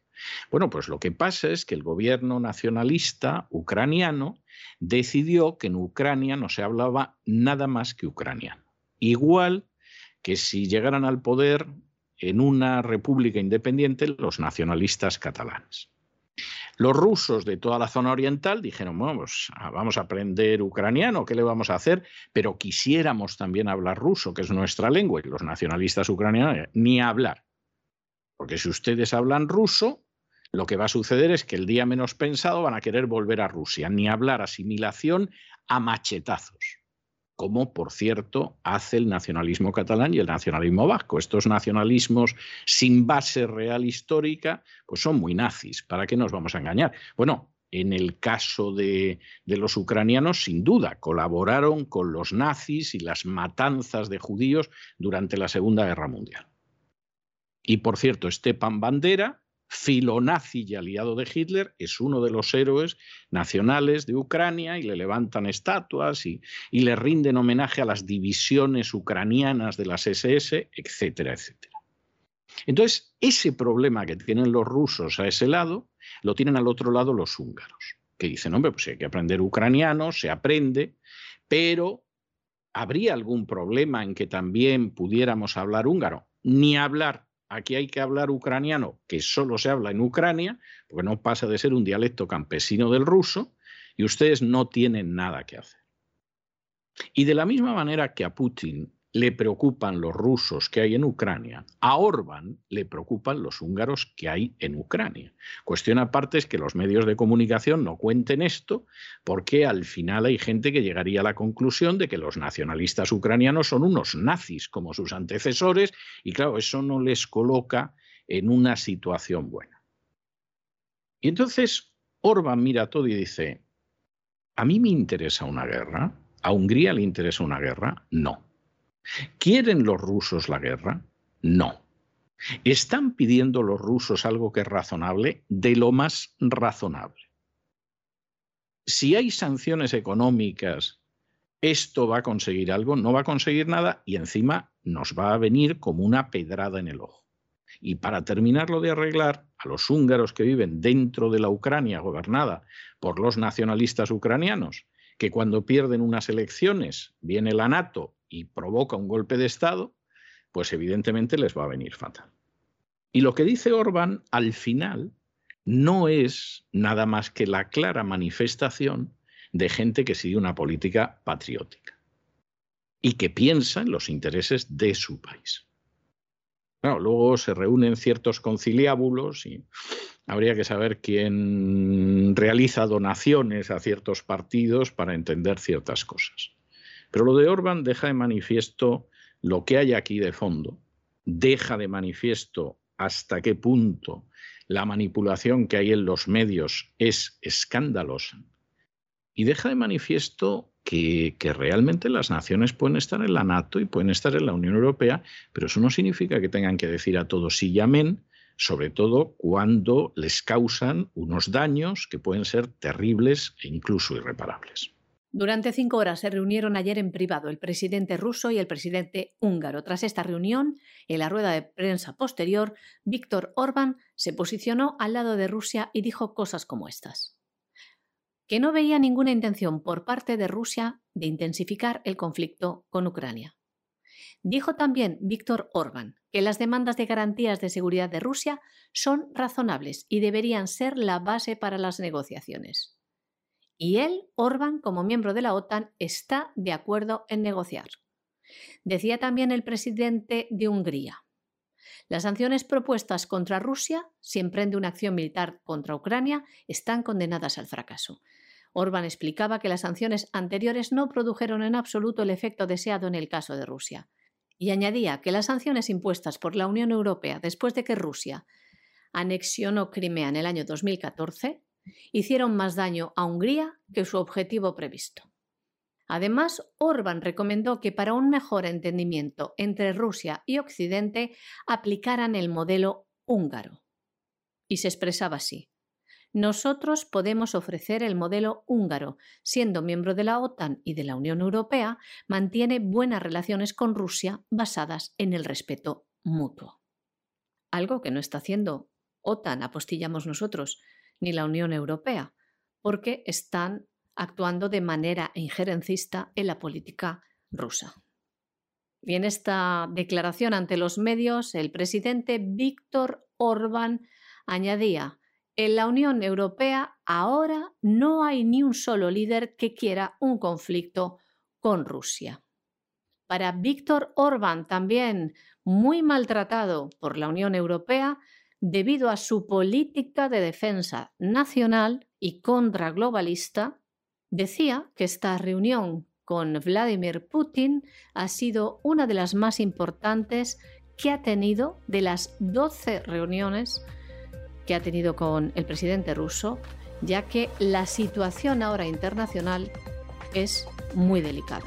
Y hasta aquí hemos llegado con nuestro boletín de noticias. María Jesús, muchas gracias, muy buenas noches. Muchísimas gracias a ti, César. Buenas noches también a los oyentes de La Voz. Y ustedes no se nos vayan, no se nos vayan, porque ya saben que todos los miércoles tenemos un programa doble y sesión continua dedicado al bienestar. Empezamos por el bienestar del cuerpo, por la salud física, por el naturismo con Elena Kalinikova y luego nos vamos a adentrar en el bienestar psicológico profundizando en la mente con doña Pilar Muñoz. De manera que no se vayan, que regresamos enseguida.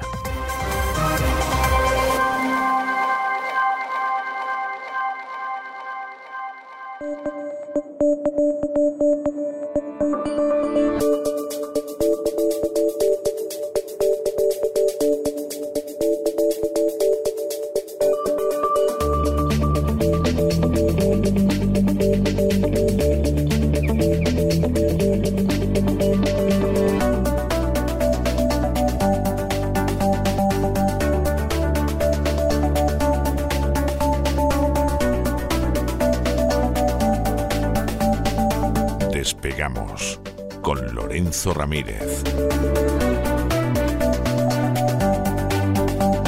Corremos raudo rápidos y veloces hacia nuestro avión, atravesamos el umbral, nos tiramos en plancha sobre los asientos, nos abrochamos los cinturones,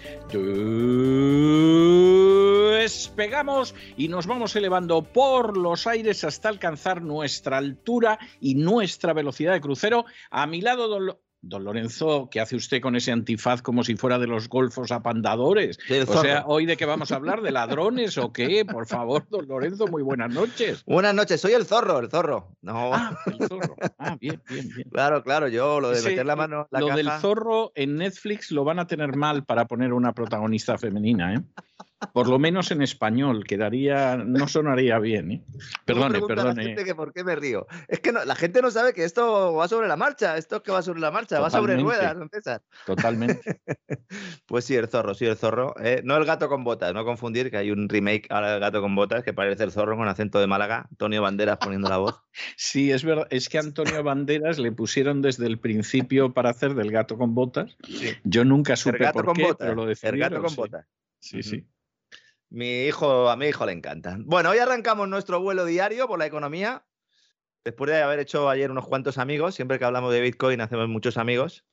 Eh, bueno, afortunadamente no Como no podía ser menos, o sea, tampoco nos disfrutaron de ese programa. Habrá que meterlo también en una urnita y sacarlo dentro de unos meses a ver qué tal ha envejecido, como esos vinos, ¿no? Que, que hay que aguantarlos un poquito, ¿no? Hoy arrancamos hablando de George Soros, ese millonario húngaro especulador filósofo que juega a ser Dios y cuyas eh, fechorías, pues yo creo que son por todos conocidas ya. Aunque desde el Partido Demócrata de Estados Unidos se le siga lavando la cara y en Europa se ha bien visto por esos supuestos liberales que están deseando que Rusia realice cualquier movimiento en falso para justificar una intervención militar en este de Europa, don César. Sí, quedar bien con el jefe.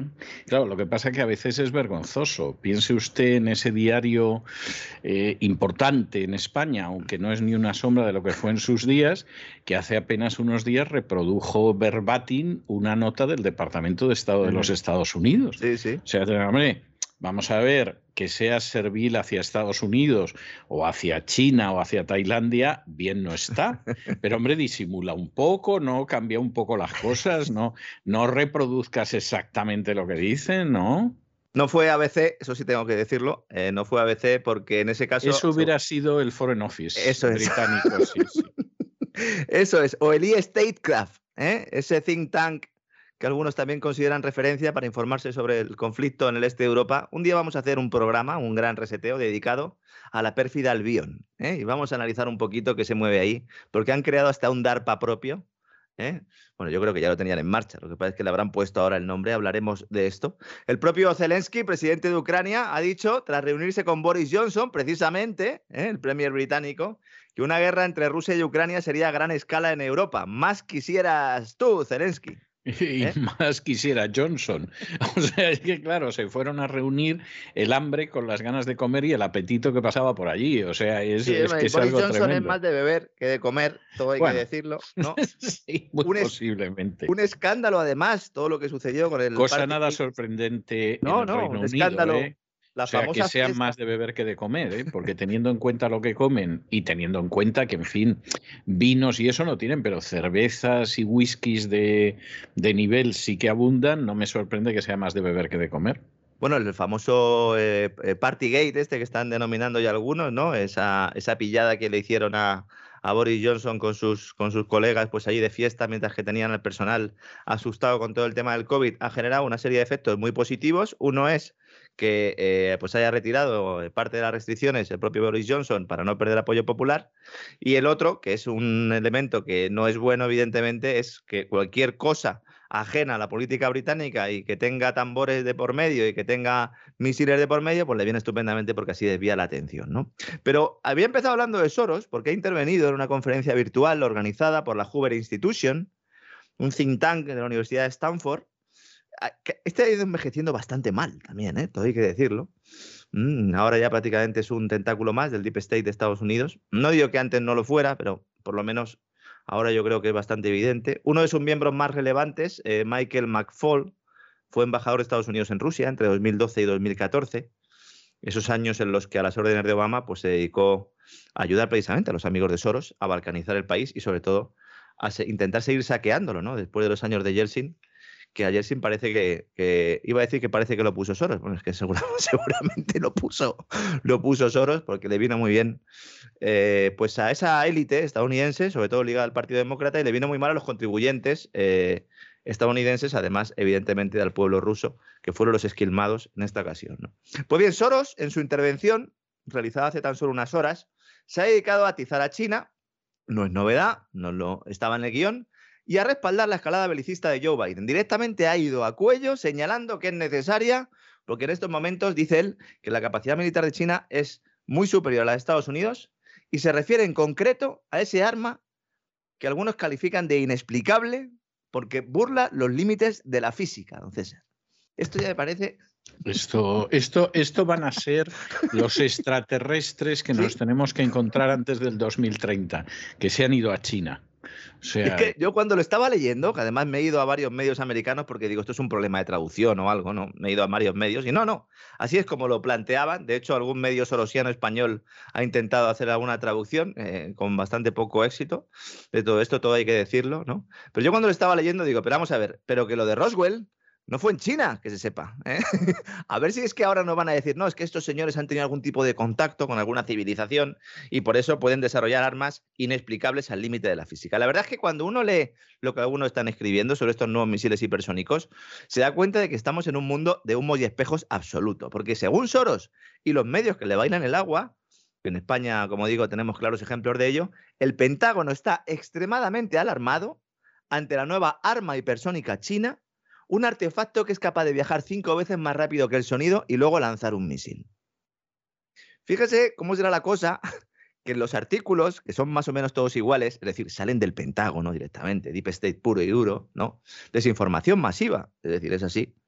Aparecen declaraciones de expertos o supuestos expertos del DARPA, esa agencia de investigación avanzada de defensa, que si alguien tiene un misil hipersónico de estos son ellos, lo que pasa es que lo tendrán muy guardado, que son los que han estado detrás, eh, pues fundamentalmente de toda la tecnología de ARN mensajero para las mal llamadas vacunas y que hace poco pues se intentó quitar de medio del escándalo de Wuhan diciendo que ellos rechazaron el famoso proyecto presentado por el señor Dastak y Eco Health Alliance en unión con Fauci. Todos los expertos del DARPA en estas informaciones dicen que no pueden comprender cómo China ha podido realizar esta proeza confirmada por las observaciones de los satélites espías. Ya empezamos con las observaciones de los satélites espías. Es, obvio, los reptilianos, los reptilianos que han decidido que la dieta china es mejor que la americana, ¿eh? porque como hay gusanos, larvas, etcétera, etcétera, están contentos con ellos.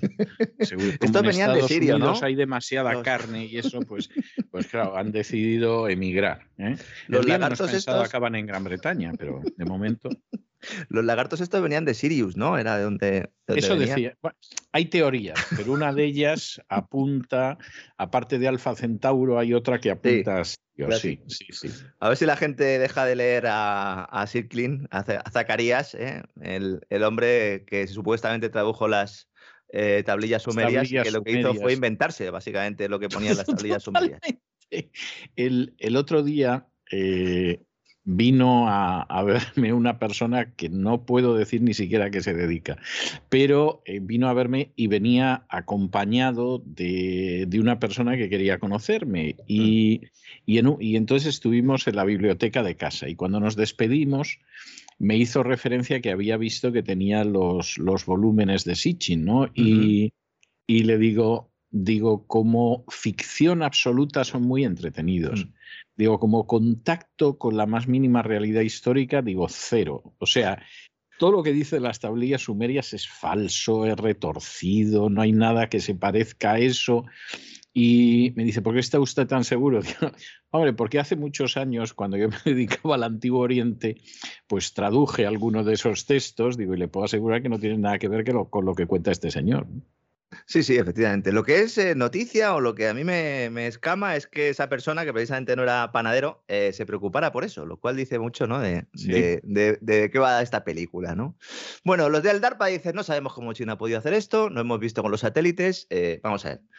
Eh, los expertos ya se están refiriendo, expertos digo porque es como los citan, del DARPA, que serán fuentes del Departamento de Comunicación, dicen que estamos en una especie de momento Sputnik en referencia al lanzamiento del famoso satélite soviético que pilló a Estados Unidos con los pantalones bajados ¿no? y, que hizo que Eisenhower precisamente diera la orden de crear el DARPA. ¿no? Esa fue la excusa oficial. ¿no?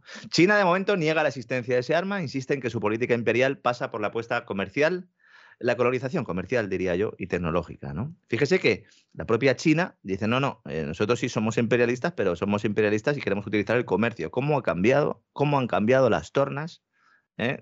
los últimos 20 o 30 años? ¿no? Fíjese que en este caso no es el país que tiene un arma el que la saca a paseo para demostrar a su población y al resto del mundo su poderío, sino que es el adversario que la pone encima de la mesa para justificar sus propios proyectos militares e incluso para justificar una guerra en el este de Europa que es justo lo que hizo Soros en su intervención, ¿no? Dice, bueno, hay que actuar contra Rusia porque China tiene un misil hipersónico. Muy bien. George, yo entiendo que en tu cabeza estén unidas las dos cosas, pero en las cabezas de los demás no es así, ¿no? Al mismo tiempo, Dijo Soros que China está en una crisis económica gravísima por las políticas económicas de Xi Jinping, eh, relativas al sector inmobiliario y al sector financiero. ¿no? Es curioso, ¿no? Dice por un lado que China es una amenaza brutal, que es tremendo el, pues el zarpazo que le puede pegar a Estados Unidos, y luego dice, no, está en una crisis de modelo. Bueno, pues si está en una crisis de modelo, ¿cómo puede estar amenazando a Estados Unidos? George, tienes que elegir una de las dos tesis, ¿no? Y lo que no dijo es que esas políticas que él critica pues lamentablemente, y digo lamentablemente, son muy similares a las que provocaron la crisis del ladrillo en Europa y en Estados Unidos, hace ya más de una década. Muy parecidas. Es decir, si el Banco de China, el Banco Central de China baja tipo de interés, le criticas ¿eh? y luego tú pides, por ejemplo, que en Europa pues se emitan eurobonos, ¿no? Y que se mutualice la deuda y que haya deuda perpetua. Muy bien. Que básicamente, de una manera u otra, es una política mucho más similar a la que está llevando a cabo China que a la que puede estar llevando a cabo la Reserva Federal. ¿no? En el fondo, a Soros lo que le fastidia es que con Deng Xiaoping los de su cuerda sacaron bastante tajada. Y con Xi Jinping el que está aprovechando el tirón es BlackRock. Y esto no le gusta. No le gusta. ¿Mm? La gestora de fondos de Larry Fink, con la que el multimillonario húngaro mantiene un enfrentamiento público desde hace tiempo, BlackRock, ¿eh? Pues precisamente ha entrado en China y Soros está muy quemado con esto, ¿no? Todo esto es el aperitivo, y por eso lo traigo hoy, de lo que nos espera en los próximos días. Comienzan los Juegos Olímpicos que se celebran en Pekín. Menudo momento, ¿eh? Ni escogido aposta. China lleva tiempo preparando para enseñar músculo, para reforzar su imagen internacional a pesar de los vetos. Es un evento que se celebra el mismo año en el que Xi Jinping renovará mandato, ¿no? Seguramente, César, en otoño. Eh, eh, yo creo que eso, eso no hay quien lo, lo pueda poner en duda. ¿eh? Allí no hay pelea, ¿no? Por el liderazgo. Hay pelea. Eso, a ver, esto también hay que decirlo, porque nunca lo comentamos. Y el otro día leyendo un informe, eh, dije, a ver si lo digo el, próximo día que hablemos de China. Eh, el Partido Comunista Chino no es un partido monolítico, ninguno lo es. Hay distintas corrientes. ¿eh? Y, y, no hay una única voz. Otra cosa es que de cara al exterior sí sea así, pero dentro también hay sus guerras internas. Pero de momento yo creo que Xi Jinping tiene bastante control al corral, ¿no? Bueno, Xi Jinping tiene un control sobre el Partido Comunista Chino que no tuvo ni Mao. ¿eh? Pues eso ya es decir, ¿eh? o sea, sí, sí, bueno, de hecho Mao en un momento determinado eh, pensó que lo podían jubilar, aunque fuera pacíficamente, y es por lo que organiza la Revolución Cultural China apelando a los jóvenes del partido. ¿eh? y, aterrorizando a las viejas glorias. O sea que, que, Mao en algún momento vio que lo acababan desplazando. Xi Jinping tiene un control todavía mayor que el de Mao. Sí, sí, es, espectacular, ¿no? y yo creo que vamos, que en el congreso que se va a producir en otoño, pues efectivamente, pues se renovará, ya será su tercer mandato. Y bueno, pues eh, yo creo que, el, que está claro eh, lo que va a ocurrir, ¿no? Antes, bueno, de cara a los Juegos Olímpicos, es importante que entendamos que lo que va a hacer China es darle a Occidente lo que quiere, aunque no crean ello en absoluto. Es decir, nos va a vender que son unos Juegos Olímpicos sostenibles, resilientes e inclusivos. Para ello ya, sí, sí, ya ha prometido que las 26 instalaciones deportivas se alimentarán por completo de energía renovable. Habrá que mirar a ver si Xi Jinping hace como los organizadores de la conferencia sobre el clima, los chicos de Greta, que escondían generadores diésel detrás de las pantallas para que la gente no viera que se estaba quemando combustible a destajo mientras nos vendían la moto verde, ¿no? Pero sí, sí, nos va a vender esa idea, nos va a vender de que sí, de que está en el rollo sostenible, de que está en el rollo verde y de que todo va estupendamente y que también está dentro de los principios de ese, de ese Foro Económico Mundial, que por cierto, el día que hablamos del Foro Económico Mundial no lo mencioné, porque fue un discurso además bastante insulso. Eh, lo inauguró él, es decir, el discurso inaugural fue de Xi Jinping, que lanzó allí una diatriba, ¿no? diciendo que él también está por lo sostenible, por lo resiliente y por lo inclusivo. Evidentemente, no está por ninguna de las tres cosas. Eh, solo hace falta ver, ¿no? Pues eh, cuáles son las principales fuentes de energía de China y solo hace falta ver también que lo de la inclusividad, pues tampoco se lleva demasiado allí, ¿no? Aunque Estados Unidos ha vetado estos Juegos Olímpicos, no va a mandar representantes políticos. Sus amigos de Arabia Saudí sí van. El príncipe heredero sí va. Yo no sé si le llevará algún recao, le llevará alguna notita como cuando íbamos al cole. A saber, a saber, pero lo que pasa es que a saber, porque si le da una, una notita a Biden para que se la pase, igual no sé, igual le pasa la lista de la compra, se le va la cabeza al hombre. Igual lo que le da es, ¿no? Dos docenas de huevos, ¿no? Y tal, ¿no? La verdad es que lo de. No es imposible, no es imposible. Es triste, me da tristeza tener que decirlo, pero, pero no es imposible.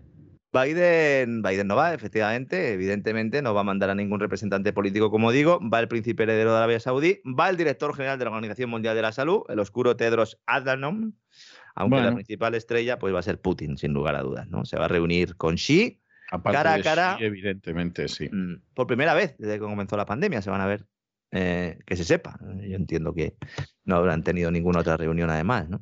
Lo cual Hombre, yo me imagino que en, la Casa Blanca deben de pensar que queda bien, porque claro, si va Biden y está con estos dos al lado, buena imagen no, no va a dar, para que no nos vamos a engañar, y de esta manera, si están solo estos dos, que son los super eh, eh, y demoníacos y satánicos villanos, pues evidentemente van a salir en la foto los dos y pues decir a las fuerzas del mal reunidas en China, ¿no? Y tal, ¿no? Entonces yo comprendo lo de Biden, ¿no? Eh, supongo que incluso junto con la cuestión de imagen y propaganda, puede que haya un temor a, llevar a Biden a China. Porque si Hillary Clinton confesaba que en un ratito que se había descuidado, no sé si se había ido a poner la, la, pestaña o a empolvarse la nariz o no sé qué, los chinos le habían abierto el ordenador y le habían sacado todo lo que había en el ordenador, esto a Hillary Clinton, bueno, a Biden le pueden hasta robar las tarjetas de crédito, vamos, o sea, puede ser algo terrible. Lo que pasa es que eso yo creo que lo pueden hacer prácticamente sin que vayas también, ¿no? Porque el nivel de espionaje ya ha llegado, ¿no? A unos estadios, pero sí, efectivamente, ¿no? El, evidentemente, ahora mismo esto es una... Los Juegos Olímpicos siempre han sido unos Juegos políticos, siempre lo han sido, y en este caso, eh, pues también, ¿no? Antes hemos mencionado el caso de los generadores de, diésel, que sirven a los profetas de la calentología para producir electricidad barata cuando no les ven, pero a lo mejor ya no podemos decir que sea tan barata a tenor de la evolución que están teniendo los precios de los carburantes. Yo de verdad no hablo más de esto porque no voy a estar todos los días con la matraca, pero es que es alucinante. Es que en España estamos ahora mismo en precios que baten máximos históricos de 2012. Con la mirada y orejas puestas además en aquellos que aseguran que el barril de petróleo se va a ir por encima de los 100 dólares. Precisamente hoy hay reunión de los países productores, todavía eh, no ha habido fumata blanca, no sabemos lo que han hecho, eh, pero el cártel, estoy hablando del cártel de la OPEP eh, Plus, eh, que la OPEP Plus es la OPEP más Rusia, es decir, es Arabia Saudí y Rusia.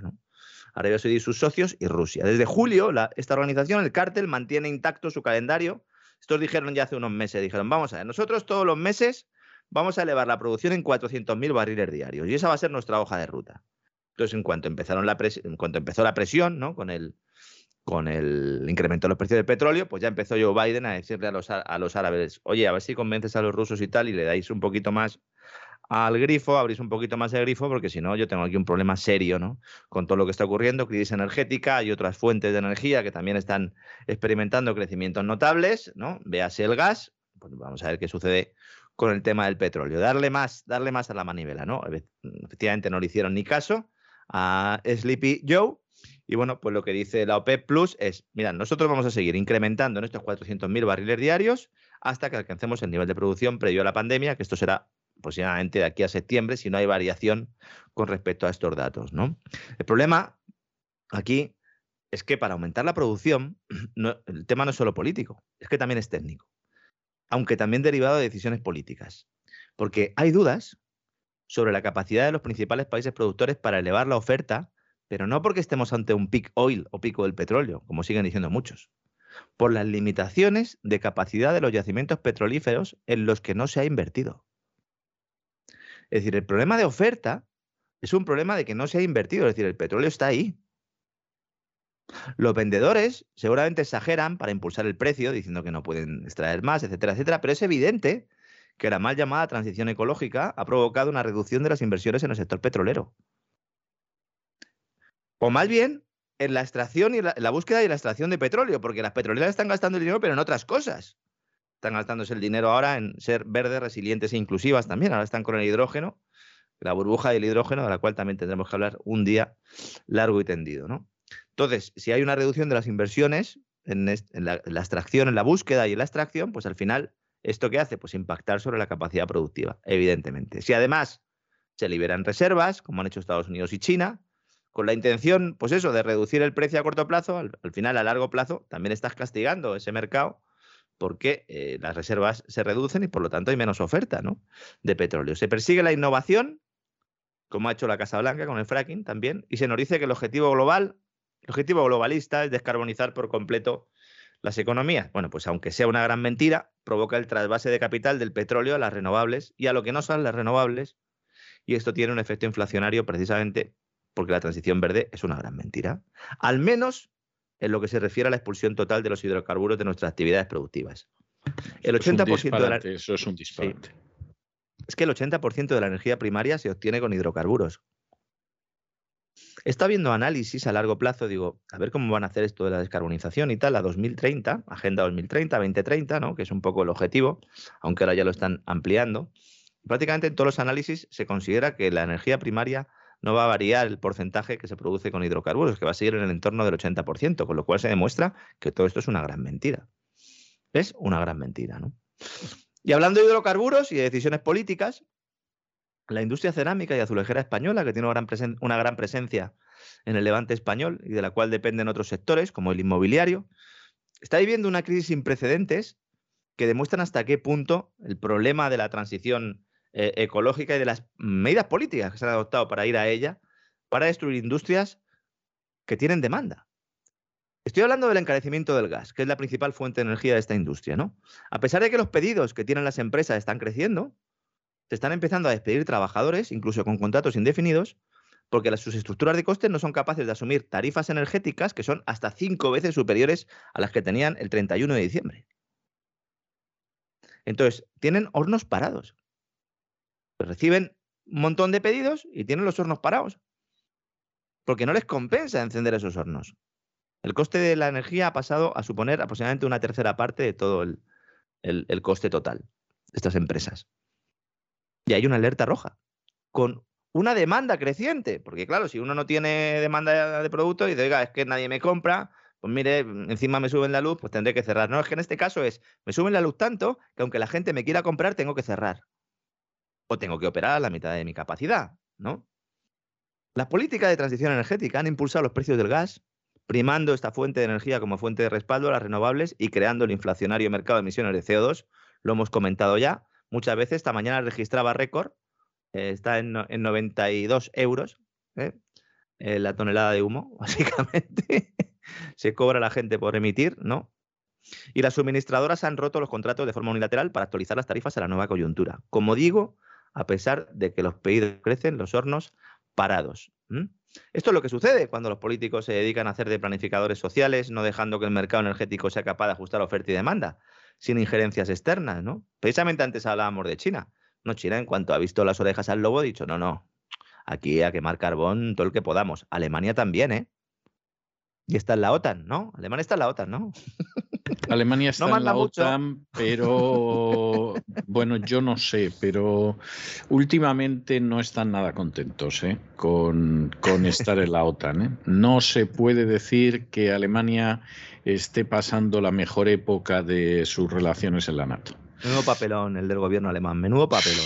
Menudo papelón, porque además es que no hay manera de, meterse en esa historia y salir bien. ¿no? O sea, ellos son conscientes de la situación que tienen y les perjudica mucho todo esto y, están que muerden, claro. Y además siguen manteniendo ese gobierno semáforo su oposición a la energía nuclear, con lo cual están hipotecando además su futuro en el ámbito energético. Tenemos ahora mismo un sector energético en Europa hiperregulado, ineficiente, con unos precios prohibitivos que están acabando con la industria, incluso con aquella que había sido capaz de superar la crisis pandémica de, 2020. ¿no? Me comentaba a mí eh, uno del, bueno, pues un, cargo de la, de la patronal, de, las azulejeras y de la cerámica, decía, es que ahora mismo el precio del gas es un lastre mayor de lo que fue el coronavirus. Sí. Que ya es decir. Sí, ¿eh? sí, sí, es cierto, es cierto el coronavirus que se llevó por delante ¿no? A, toda la economía mundial en aquel 2020, bueno, menos a China, ¿no? que logró cerrar en positivo. ¿no? Hoy es noticia también el Banco Santander, que ha presentado resultados anuales de 2021, un ejercicio en el que ha ganado más de 8.100 millones de euros. No está mal, ¿eh? No está nada mal.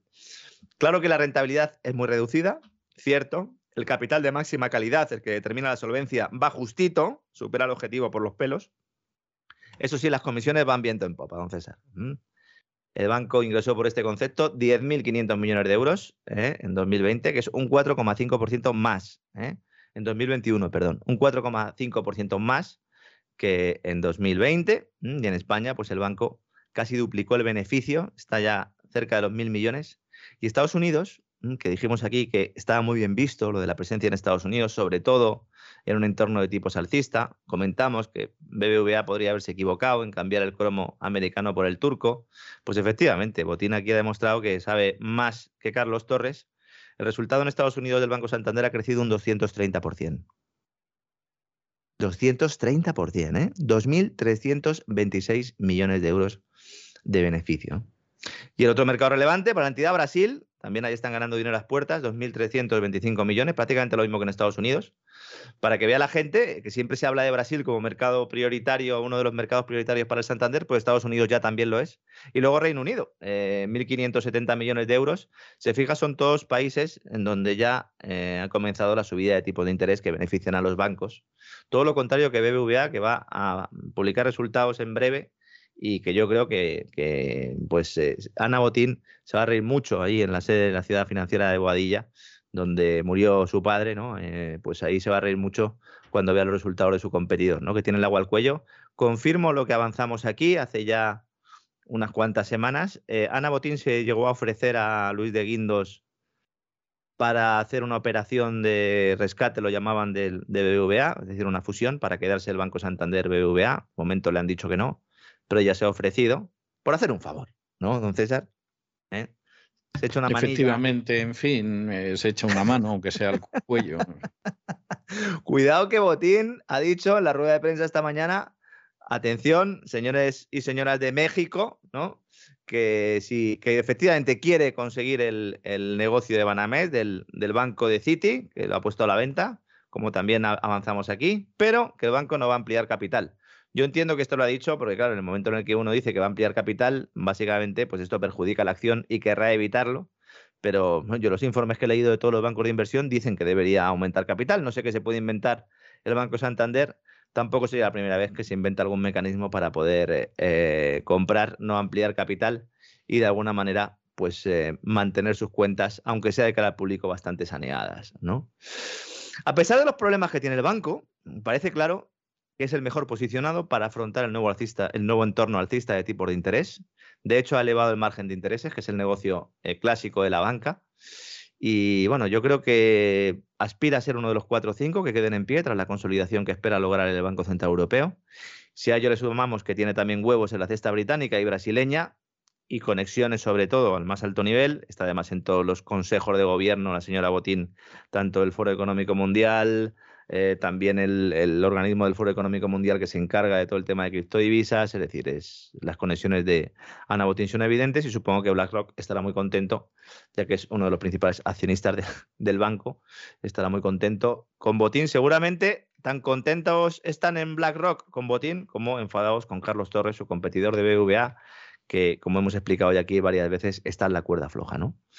Claro, aquí llega una cuestión que siempre se pregunta, ¿no? Si los resultados son buenos, levemente mejores de lo que vaticinaban los analistas, ¿por qué las acciones han caído un 2% tras presentar resultados? una de las máximas aquí es compra con el rumor y vende con la noticia. Este, en lo que va de año, sus acciones se han revalorizado un, un 7%. Y luego también hay dudas sobre el impacto que va a tener sobre el sector financiero, pues ese avance de la morosidad, los resultados, sobre todo en España, las dotaciones para insolvencias, el dinero que guarda el banco para cuando haya impagos, se han reducido. Y bueno, todavía no se ha producido ese estallido de impagos que permanece oculto bajo la alfombra de las entidades financieras y del ICO, del Instituto de Crédito Oficial, que también, como hemos explicado aquí, hay un agujero ahí de morosidad bastante importante porque la gente no va a devolver, buena parte de la gente no va a devolver los créditos. ¿no? Las subidas de impuestos también, el coste energético, pues pueden dar la puntilla a muchos negocios y esto evidentemente golpeará a los bancos. Esto es algo de lo que nadie habla, pero que cuando suceda, pues supongo que muchos se llevarán las manos a la cabeza. ¿no? Bueno, hoy también hemos conocido datos de empleo de enero. ¿eh? Es increíble. Lo del Ministerio de José Luis Escribá es increíble el Ministerio de Seguridad Social. Es, es, impresionante, es impresionante, verdaderamente, sí. Sacan una nota de prensa y digo, bueno, a ver, ¿cuántos empleos se han creado o se han destruido en enero? Es decir, ¿cuál es la afiliación media de la Seguridad Social del mes de enero? Y no venía en la nota de prensa. Digo, no puede ser. Lo he leído cuatro o cinco veces. Digo, hombre, no, entiendo que lo oculten porque el mes de enero suele ser malo. Luego ya he visto que el país y compañía titulaban e-, el España crea 70.000 puestos de trabajo, no sé qué. Digo, bueno, voy a meterme en el Excel, he entrado. Vamos a ver, en enero se han destruido 197.000 empleos. 197.000. Medidos en pérdida de afiliación a la seguridad social. ¿Mm? No oculten esto, díganlo. Pero si es que además es normal. Es que en enero lo normal es estar en estas cifras de destrucción de empleo. De hecho, uno se va a años anteriores y son mayores. Es decir, podías haber hecho un comunicado diciendo que se pierde menos empleo que en, años anteriores, o el mejor enero desde antes de la pandemia. Eso queda muy bonito, ¿no? El mejor enero desde antes de la pandemia. Y queda muy bonito, ¿no? Claro que entonces a lo mejor también tienes que explicar que hay más ERTE en enero que en diciembre. Y esto ya no es normal. Porque se supone, ¿no? Que poco a poco las personas afectadas por expediente de regulación de empleo temporal, por el COVID, recordemos que todo esto era por el COVID, los ERTE. Efectivamente, efectivamente, sí, sí. Que te ya se ha olvidado y dice, bueno, ¿cómo pueden aumentar en enero? No, es que Omicron y tal. ¿Cómo que Omicron? Todas las empresas que ahora mismo tienen trabajadores en ERTE, a estas alturas de la película, lo que deberían de hacer es sentarse, plantearse y decir, oiga, ¿hasta qué punto nosotros no tendremos que aprobar un ERE, un ajuste de plantilla total? Lo que pasa es que entonces pasan dos cosas. Uno, alguno va a tener que devolver parte del dinero a la seguridad social que en bonificaciones tiene y en segundo lugar que el gobierno le dice, no, no, no, tú sigue con tu ERTE. Si hay que pagar, te lo pago yo, pero sigue con tu ERTE porque si no, entonces toda esta gente se tiene que ir al desempleo. Porque estos 100.000 que están en ERTE no cuentan en las cifras de paro. Y entonces aquí ya las cosas ya empiezan a cuadrar de otra manera. Hay que entrar en el informe y en las tablas de Excel para descubrir el dato, pero aquí lo tienen todos nuestros amigos, todos nuestros oyentes. Lo que hace el gobierno es dar el dato de afiliación descontando el efecto calendario, es decir, maquillándolo, indicando que hay una creación de empleo desestacionalizada. Es increíble, como digo, que la manipulación sea tan burda. El dato desestacionalizado tiene, su función, que es ver la tendencia. Pero eludir que en enero se han destruido 200.000 empleos es una vergüenza, eh, como digo. Pero bueno, insisto, lo del señor Escriba, yo no sé si es que le da igual lo que le digan, si es que tiene muy claro cuál va a ser su futuro o si es que te, pues, tiene una cara muy dura, básicamente, ¿no? Eh, eh, no necesariamente son incompatibles las opciones, ¿eh? O sea, ya, ya se lo digo, ¿eh? Bueno, hablando de sinvergüenzas también, madre mía, la que ha avanzado el, el periódico Es Diario, luego lo hemos leído en Vox Populi, el marido de la vicepresidenta económica Nadia Calviño, la esperanza blanca para algunos, la lista del gobierno para otros, es director de marketing de una empresa que se llama B-Digital, que resulta que ejerce de intermediaria entre el Estado y las pymes para la llegada de los fondos europeos del Next Generation EU. Esto en cualquier país habría dado lugar a una dimisión inmediata. Inmediata. Sí, eso, eso y muchas otras cosas habrían provocado dimisiones inmediatas, pero bueno, España es como es. Es que, vamos a ver, este señor trabaja en una empresa donde que se anuncia diciendo, realizaremos en tu nombre toda la gestión administrativa para que puedas solicitar el dinero y te olvides de todo el papeleo. Así de y Digital puede ayudarte en todo el proceso ya que formaremos parte del programa como agente digitalizador. Hombre, porque todas las noches duermes con la vicepresidenta económica, que es la responsable de los fondos Next Generation EU. Que no estamos hablando de mucha pasta, ¿eh? que estamos hablando de ayudas entre 2.000 y 12.000 euros, lo cual lo hace todo un poco más cutre. Yo me he acordado, me mucho cuando estaba viendo la, noticia, que como digo ha sido avanzada por el, periódico Es Diario, no que diario, sino Es Diario, y luego eh, replicada por Voz Populi. Yo me he acordado del caso del marido de Susana Díaz, el conocido por, el tieso, que es como le llamaba, le ella, porque decía que estaba tieso, eh, porque, no sé, que nadie se lleve las manos a la cabeza, en Andalucía se utiliza esa expresión para decir que uno no tiene dinero, ¿eh? no tiene nada que ver con eh, de cama ni nada de esto, estamos hablando exclusivamente de dinero. Es un señor que básicamente se dedicaba a través de los cursos de formación pues a hacer todo tipo o a estar en las listas como profesor de todo tipo de, de actividades docentes cuando luego no la estaba. Este supongo que sí estará trabajando en B-Digital como jefe de marketing. Y cuando salió la noticia, mucha gente decía, bueno, no sé de qué se sorprende el personal, si de casta le viene al galgo. Hombre, José María Calviño, el papá de la criatura, este también era un pájaro de cuidado, ¿eh? Este bajo el ala de Alfonso Guerra en su momento también hizo negocietes, sobre todo después bueno, este estuvo en Radio Televisión Española y luego mm, tuvo un despacho de abogados. Esto es muy común, ¿no? Tener un cargo público y luego un despacho de abogados y desde ahí pues se realizó negocios muy lucrativos al amparo del poder eh, acumulado, ¿no? Por el entorno del Partido Socialista, especialmente cuando nacieron las televisiones privadas. ¿Recuerda usted, don César? ¿Mm? No se me va a olvidar en la vida. Y creo que a Felipe González tampoco. De hecho, Felipe González llegó un momento en el que dijo, ya no quiero ver a este tío más aquí.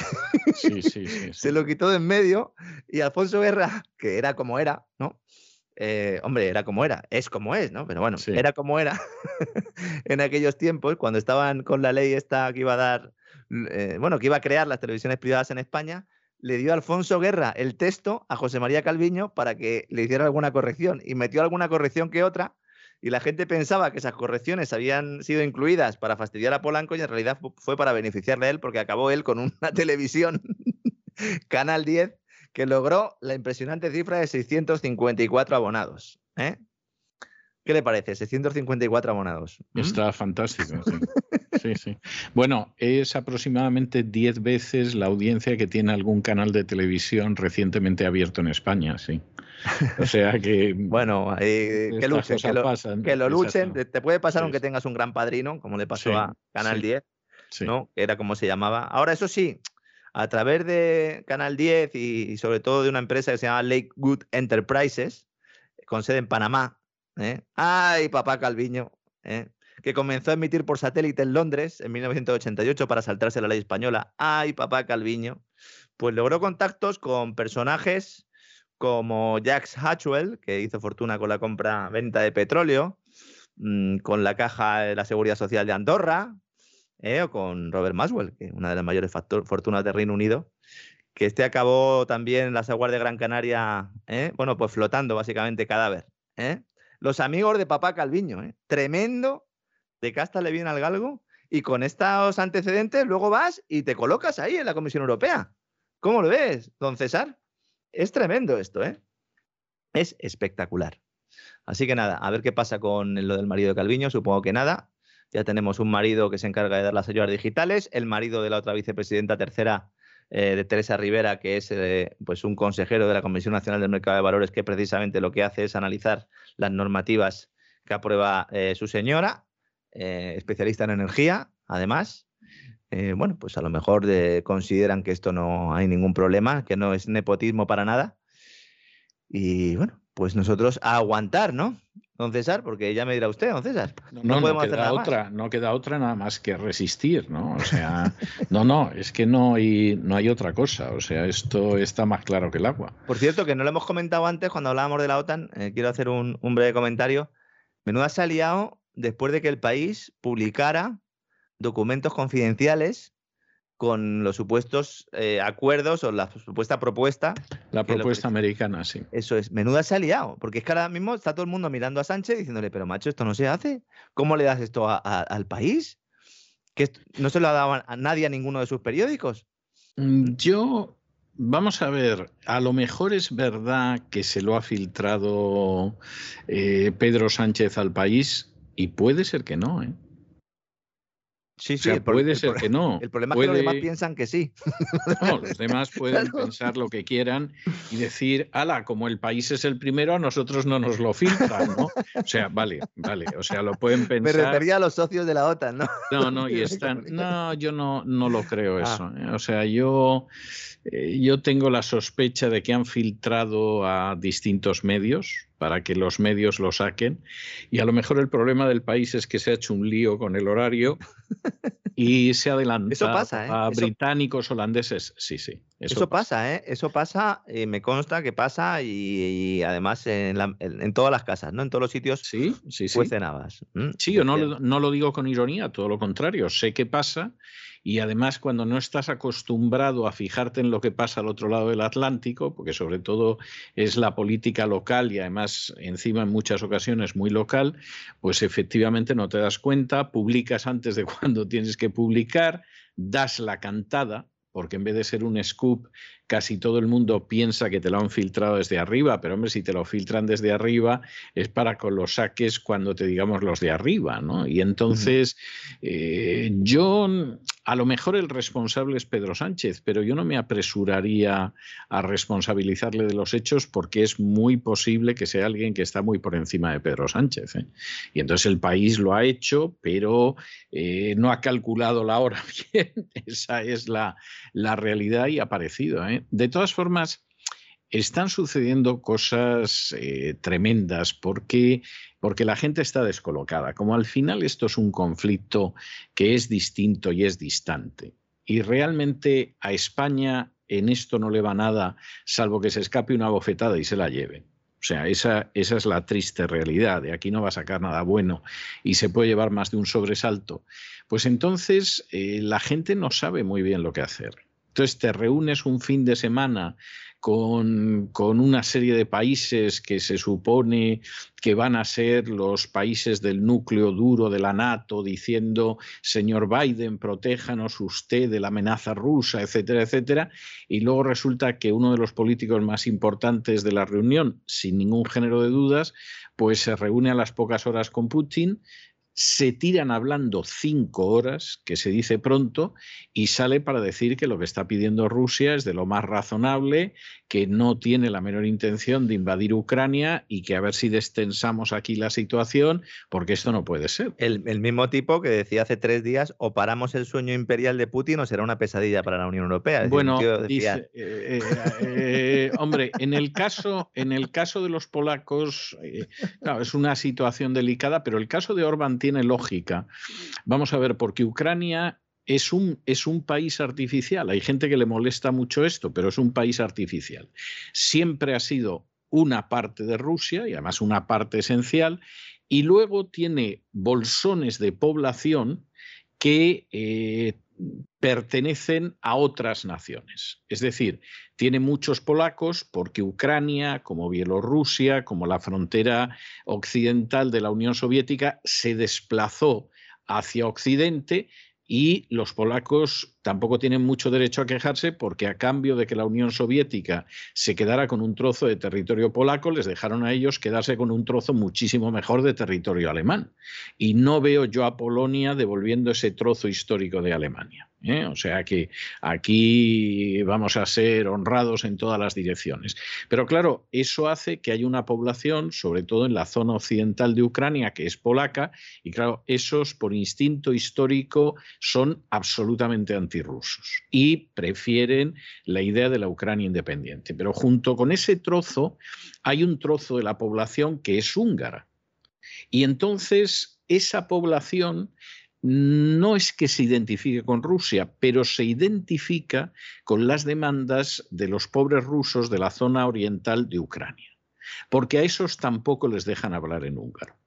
Es decir, a esos les han dicho que ucraniano sí o sí y que no hay otra historia. Igual que los rusos de la zona oriental dicen, ah, pero déjenos usted hablar en ruso también, aparte de que hablemos ucraniano, a los húngaros les pasa lo mismo. Y entonces ahí Orbán resulta que está muy sensibilizado en parte por los húngaros que hay en Ucrania y sabe que los nacionalistas ucranianos pues son absolutamente unos nazis y no los dejan vivir. Y por otro lado, pues, y en eso coincide con los rusos, por otro lado, quiere llevarse bien con Rusia porque comparte muchas cosas con Rusia y, como él ha dicho, es que las sanciones económicas contra Rusia de la Unión Europea nos hicieron mucho más daño a los húngaros mm, que, a Rusia. Claro, claro. Y entonces, pues bueno, sí, puedes aparecer en un momento determinado con el grupo de los que habla de la amenaza rusa, pero, ah, te dura 48 horas porque al final la política es la que Nos despedimos con Rusia, don César, porque acaba de salir el, el, dato y quiero darlo antes de acabar el programa. Efectivamente, la OPEP mantiene el ritmo, el incremento gradual de la oferta de crudo en 400.000 barriles diarios. Rusia y Arabia Saudí toman la decisión ¿eh? y efectivamente en marzo pues, se producirá ese incremento de 400.000 barriles que supone pues, mantener el guion y no atender las peticiones de aquellos que consideraban que había que aumentar más la producción. Así que lo normal es que el petróleo vaya reaccionando al alza en, las próximas, en los próximos días y me atrevería a decir casi en las próximas semanas, porque lo de Rusia, Ucrania y la OTAN pues no tiene pinta de solucionarse eh, muy rápidamente, sobre todo porque, como decíamos al principio, pues esta semana con el tema de los Juegos Olímpicos y tal, pues supongo que se, se, producirán ahí Sí, ahí hay un pacto entre China y Rusia mm. de que no pase nada malo mm. en el curso de los Juegos Olímpicos. Mm. Lo que no sé es si eso no lo van a aprovechar para organizar una operación de falsa bandera o ya sabe qué, porque vamos a ver, eh, sin, querer alargar más esto, pero el, armamento que le están dando a Ucrania, ¿eh? que eh, se lo está dando fundamentalmente Reino Unido y Estados Unidos, es absolutamente ineficaz para una invasión rusa si se produjera. O sea, es un armamento que es para combates a escasa distancia, que por ejemplo tienes entre medio kilómetro y dos kilómetros un tanque ruso y le atizas. Bien, pero es que se da la circunstancia de que el armamento equivalente que tienen los rusos pues es para muchos kilómetros de distancia, es decir, desharían totalmente la fuerza artillera que está dando Reino Unido y Estados Unidos a Ucrania antes de lanzarse a degüello sobre, sobre ya la nada. Y entonces con, lo que se les está enviando, básicamente lo que eh, sería adecuado para, para enfrentamientos, pues precisamente con, los eh, que están en la región del Donbass, es decir, claro. con, esos que en 2014 lo hemos comentado muchas veces, pues eh, después del, del, golpe de, de, Maidán y de Crimea, el, país se queda partido en dos y precisamente lo que se está de alguna manera favoreciendo es eh, armar a la gente para que haya una guerra civil, ¿no? Que es, lo que de verdad parece que se está buscando ahí, ¿no? Sí, y ahí efectivamente ese tipo de armamento para una guerra civil de pocas posiciones etcétera, eh, pues sí, sí podría tener alguna utilidad, pero, pero desde luego para una invasión no. Ahora, les han vendido ya cientos de millones de dólares. ¿eh? O sea, ha habido gente que debe estar contentísima con el lío este, porque bueno, lo, eh, le ha venido de maravilla. Pero bueno. No, me consta que empresas militares eh, norteamericanas, fundamentalmente británicas, británicas llevan las dos o tres últimas semanas haciendo horas extras. Sí. porque es que no dan abasto. No dan abasto y están haciendo de oro, básicamente, sí, sí deben de estar encantados de la vida, de, ver cómo se manipula la gente, se la angustia, se crea el pánico. Tenían muy claro que después de Afganistán había que azuzar el tema Taiwán y luego otra vez volver al este de Europa. Y se ha cumplido el guion, básicamente. Totalmente, lo, totalmente. Lo explicamos aquí, además. Esto es como fabricar el bicho para luego fabricar una vacuna es, deben ir a una escuela donde les enseñan a hacer estas cosas. En cuevas, en cuevas. Sí, sí, efectivamente. Bueno, don Lorenzo, un abrazo muy fuerte y nos volvemos a encontrar mañana. Un fuerte abrazo, don César, hasta mañana.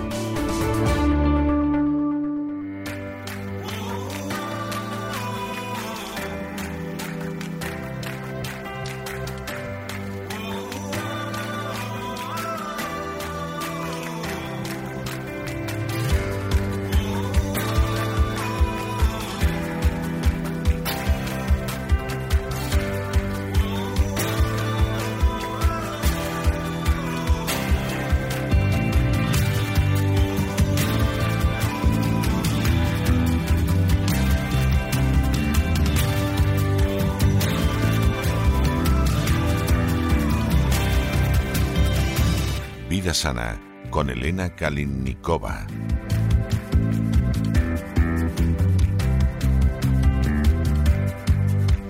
Y estamos de regreso y estamos de regreso para iniciar ese programa doble y sesión continua que tenemos todos los miércoles y que dedicamos a la salud. Ya saben que empezamos siempre por la vía naturista, por la vía de sentirse bien, de llevar una vida sana y que luego nos adentraremos en la psique para ver otras cuestiones de esta primera parte de nuestro programa doble y sesión continua. Como siempre, se ocupa Elena Kalinikova. Elena, muy buenas noches. ¿Por dónde vamos hoy? Buenas noches, César. Pues hoy la verdad que me siento últimamente como la cazadora de tesoros, porque he encontrado otro tesoro que me gustaría compartir con todos vosotros. Y es la raíz dorada, que es considerada como el mayor tesoro y su precio antiguamente superaba el precio de oro. La raíz dorada o la radiola se diferencia de otros adaptógenos naturales porque causa un efecto muy poderoso sobre el tejido muscular transversal, así como en el músculo cardíaco. Es un poderoso adaptógeno natural que ayuda a una persona a sobrellevar el aumento de las cargas físicas y psicoemocionales, adaptarse a situaciones estresantes y también ayuda a soportar mejor las duras condiciones climáticas y también el mal de altura y como tratamiento se ha usado para combatir la depresión, la anemia, la impotencia y la infertilidad. La raíz dorada es conocida mundialmente como un estimulante del sistema nervioso y un energizante natural y seguro. Con un uso moderado no consume, sino que restaura la fuerza del cuerpo. Por efectividad de fuerza, la rhodiola a menudo se compara con el ginseng, pero tiene muchas diferencias con él. Y las pastillas o las cinturas de alcohol de rodiola alivian la fatiga y activan las reservas ocultas del cuerpo. ¿Y cuál es la historia de la radiola? Vamos a adentrarnos un poquito en eso. En Noruega, por ejemplo, se ha utilizado para prevenir la pérdida de cabello, curar quemaduras, el escorbuto, la neumonía y como diurético. El mismo Linneo escribió en su obra Flora Svesica que era útil contra el dolor de cabeza. También fue incluida en la primera edición de la Swedish Pharmacopoeia en 1755, pero existen evidencias de que los vikingos ya la usaban anteriormente para mejorar su resistencia. También se usaba para teñir la lana y el gobierno noruego recomendó en 1762 plantarla en la turba de las techumbres como protección contra incendios. Y los inuit de Groenlandia y los esquimales de Norteamérica la usaban, es decir, usaban las hojas y los rizomas como alimento. También sirve como forraje y sus brotes tempranos como sustituto de heno. Y en la antigua Unión Soviética se empezó a estudiar desde el año 1965 y ahí se suministraba a los atletas y a los cosmonautas. Y en el año 1977 el profesor Israel Breckman junto al médico cubano Raimundo Torres Díaz, incorpora la radiola rosea y la Shesandra, de la que habíamos hablado anteriormente, al inmunoterápico adaptógeno cubano llamado RT5, con muy buenos resultados en el campo oncológico y otras enfermedades inmunodeficientes. Y vamos a ver, ¿dónde crece la radiola? Que también es comúnmente llamada radiola rosea. Crece en las regiones frías del hemisferio norte y estas comprenden el litoral del Ártico y de los países adyacentes, así como el piso alpino de las montañas más elevadas, como el Himalaya, las montañas rocosas, los Alpes, Pirineos y Cárpatos. Y la planta de muchos años de la radiola rosa, también conocida como la raíz dorada, crece en las montañas de Altai, en la taiga norte y en la tundra. Y según la clasificación biológica, se refiere a las suculentas, puede calentar y retener la humedad en las partes y raíces del suelo. El rizoma de la planta es de forma irregular, carnosa, de color dorado. En Rusia, el rodiola está creciendo en Siberia, en el Mar Blanco, en territorios inaccesibles del lejano oriente. Y la planta figura en el libro rojo de las especies protegidas de Rusia, el único lugar donde se permite la recolección de especímenes silvestres es el territorio de Altai. Y vamos a ver ahora la composición y propiedades útiles. Las principales reservas de compuestos activos se almacenan en la raíz. Cuanto más viejo es el rizoma, más sustancias útiles se acumulan. Y para fines terapéuticos y preventivos se utilizan raíces de cuatro años o más. La composición de la raíz dorada es bien conocida por la ciencia. En total hay más de 140 compuestos activos. Es decir, hay muchísimos, una barbaridad. Y para los siguientes eh, son reconocidos como los más importantes. Los efectos de radiola rósea son aún poco conocidos, pero se atribuyen a la actividad de sus componentes sobre los neurotransmisores como la serotonina y la dopamina, y también sobre hormonas como las beta-endorfinas y sobre sus receptores de membrana celular. Y también la, em, radiola, em, digamos, contiene una sustancia también llamada eh, radiolocida, o la eh, salidrosida, perdón. Y es un glucósido de tirosol que se encuentra en la planta Radiola rosea. Se cree que es uno de los compuestos responsables de la acción antidepresiva y ansiolítica de esta planta, junto con rosavin. La salidrosida puede ser más activa que rosavin, aunque muchos productos comercializados de radiola rosea son extractos estandarizados de contenido de rosavin en lugar de salidrosida. Así que es un dato que hay que también tener en cuenta a la hora de escoger un suplemento. Y el compuesto más valioso de la composición también se considera precisamente este. Y el contenido en la raíz alcanza el 1%. La sustancia aumenta las defensas del organismo, suprime las actividades de virus, bacterias patógenas y radicales libres. Y otros de los compuestos de la radiola son efectivos contra el estafilococo dorado. Los flavonoides, que son un grupo de fitonutrientes, es decir, químicos vegetales, y son antioxidantes naturales. Ellas mantienen las paredes elásticas de capilares y arterias y también normalizan el ritmo cardíaco y la presión. Y los taninos, vamos a ver qué son los taninos. Un tanino es un químico astringente derivado de las plantas. El ácido tánico, por ejemplo, es un tipo de tanino que tiene una acidez bastante débil y en algunos árboles esta sustancia química puede actuar como protección como plagas e incendios. Y se cree que en los seres humanos pueden beneficiarse de las propiedades antibacterianas, antifúngicas y antioxidantes de la sustancia. También suprime la actividad de la microflora patógena y tiene un efecto curativo y neutraliza las toxinas. También la radiola contiene sustancias que mejoran el sistema inmune y actúa como un laxante natural. La cumarina, por ejemplo, es un compuesto químico orgánico perteneciente a la familia de las benzopironas y es la sustancia que se usa para elaborar medicamentos que previenen y tratan los coágulos de sangre en los vasos sanguíneos y para tratar ciertas afecciones cardíacas. La cumarina se extrae de ciertas plantas y también puede prepararse en el laboratorio. Es un tipo de anticoagulante y también previene la aparición de tumores. También contiene ácidos orgánicos y los más activos son la manzana y el hechicero y participa en procesos bioquímicos. Estimula el metabolismo, mejora la saturación de tejidos y órganos con oxígeno y nutrientes.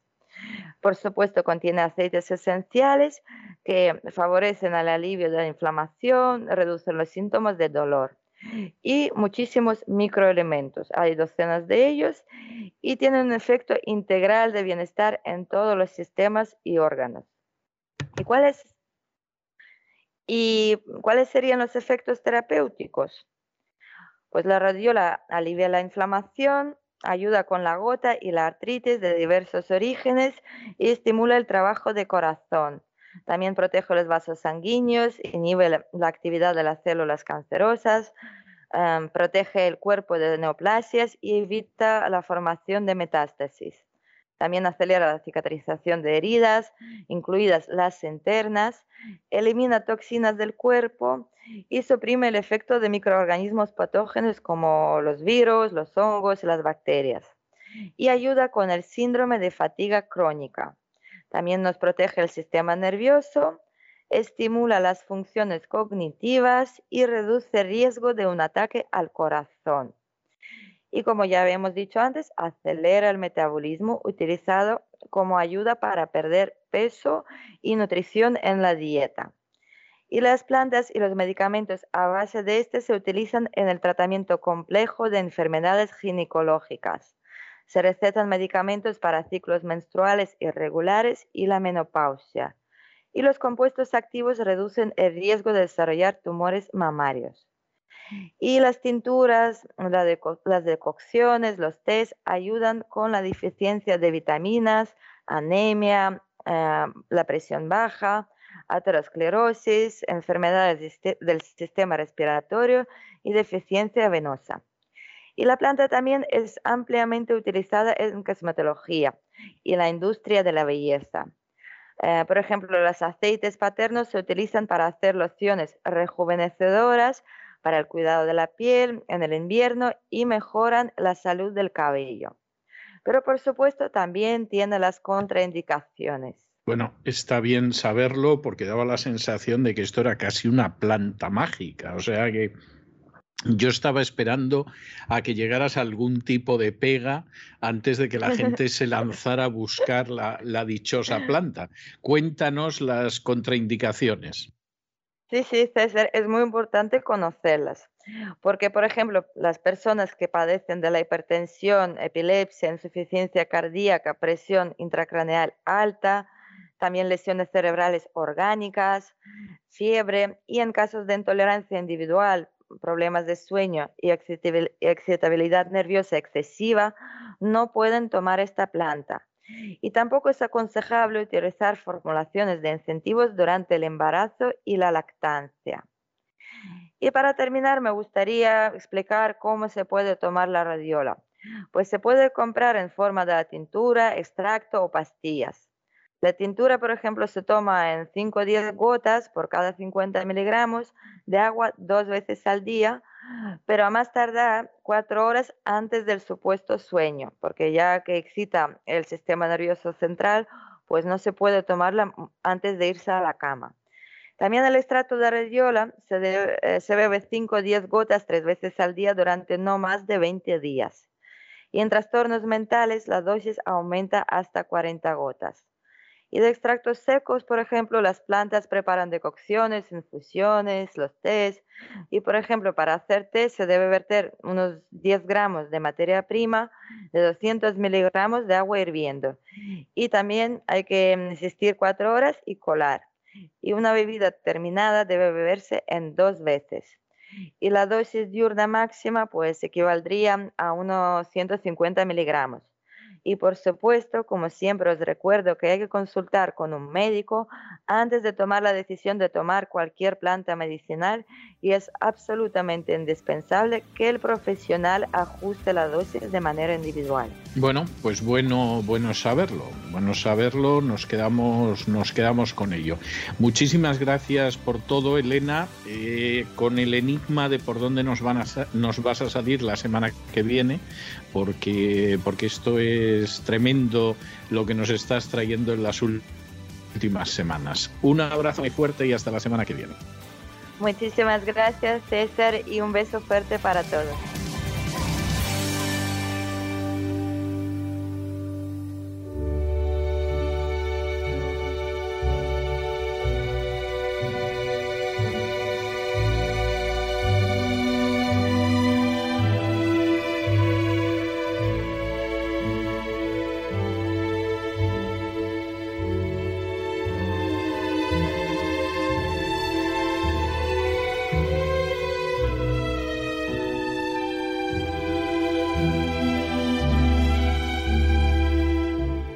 Adentrándonos en la psique con Pilar Muñoz.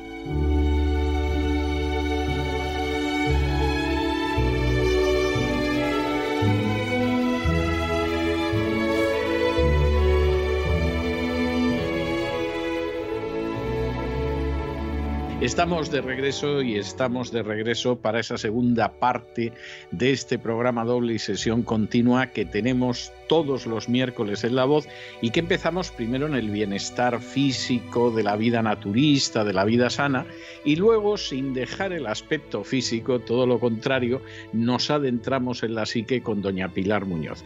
Doña Pilar, muy buenas noches. ¿Por dónde vamos a seguir hoy? Me imagino que por los terrenos del sexo. Efectivamente. Muy buenas noches, don César. Buenas noches, amigos, oyentes y seguidores. Gracias, siempre gracias. Lo primero, pues por seguir con pasión eh, nunca mejor dicho, y con compromiso cada espacio de la voz. ¿no? Y este compromiso pues, eh, pues es nuestro estímulo para seguir trabajando, para seguir informándoles pues todo lo mejor que podemos y sabemos, por supuesto.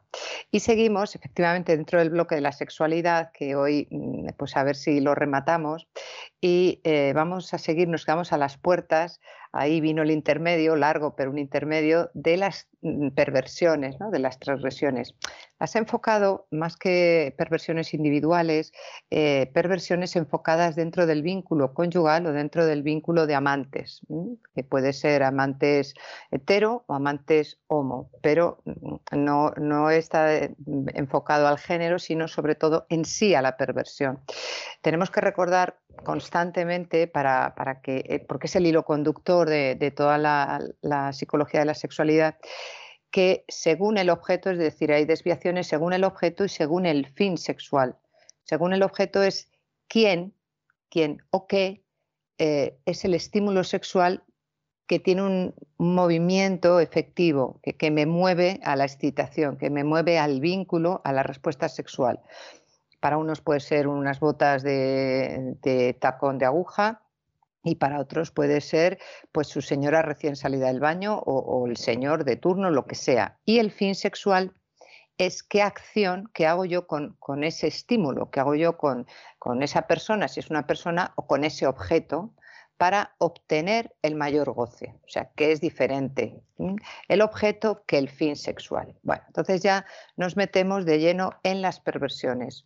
Lo primero de todo es que las perversiones vienen de las primeras etapas que, bien estudió Freud, las primeras etapas en relación con la figura de la madre, que es la primera figura, el primer vínculo donde la madre y el hijo, el hijo percibe como ser un ego centrado.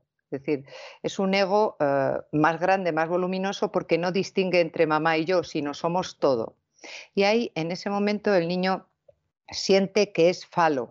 En el sentido, el falo lo, refiere Freud como que es el único que da satisfacción a la madre. He venido yo a completarte, he venido yo a, aquí estoy yo que soy tu príncipe, ¿no? Entonces, en ese momento la vida sensitiva y la vida emocional y de apego del niño es completa, es circular, es decir, gestáltica, está ahí. Claro, eh, eso es eh, en un apego teórico, en un marco teórico donde la madre lo hace bien en cuanto a apego seguro, en cuanto a un niño deseado, en cuanto, a una gestación correcta. Esto es un marco muy, muy desiderativo, porque la realidad luego pues, la marca la realidad. Pero luego viene la interdicción. La interdicción es el paso del, bebé a, la simbología y a la otra parte que es el padre. Y el padre ya no es eres falo, sino tienes falo. Tienes falo es tienes que buscarte la vida porque eres independiente de tu madre y eres independiente de mí. Y ahí empieza la incompletud. Es decir, que el niño encuentra que ya no es la satisfacción para sus padres, sino que tiene que ir buscando su movimiento de goce, de placer, de felicidad.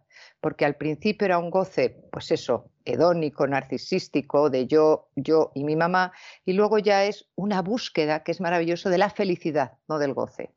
Dicho lo cual, en ese, eh, ese paso, que es sutil, pero es importantísimo, que se llama interdicción de la, de la figura de la madre al padre, ahí arrancan muchas perversiones. Entonces vamos a ver ya directamente qué es una perversión.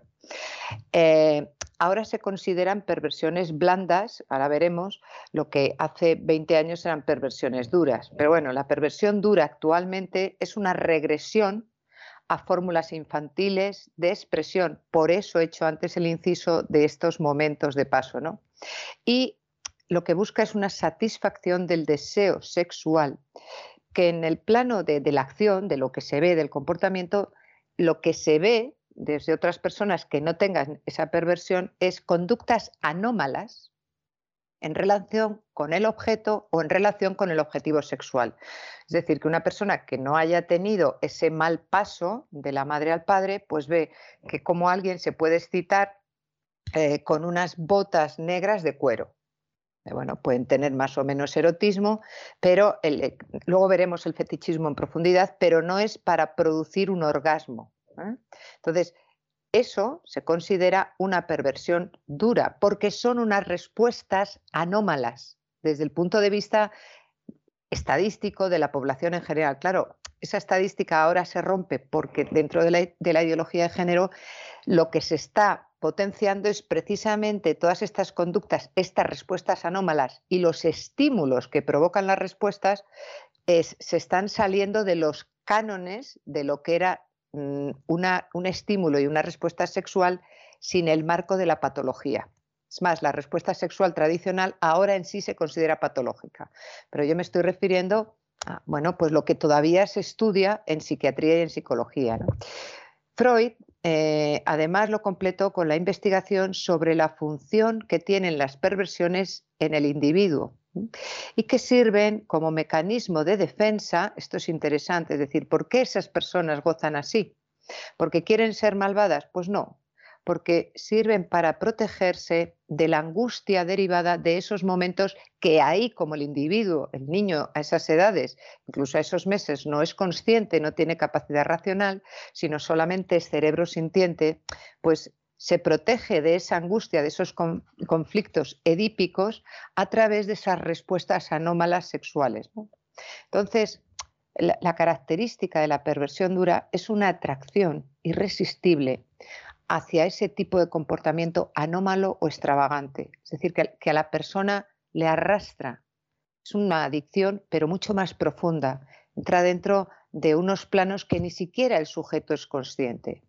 Bueno, la más conocida, la que se estudia más, eh, hay gente que podrá decir, bueno, y las personas eh, con crímenes sexuales, hemos dicho eh, en, el, inicio del programa que era entre pareja. Entonces, toda esa parte de, penal o criminológica no, no, la contemplo. Entonces, la más conocida como perversión dura en esa relación de dos es el sadomasoquismo, ¿no?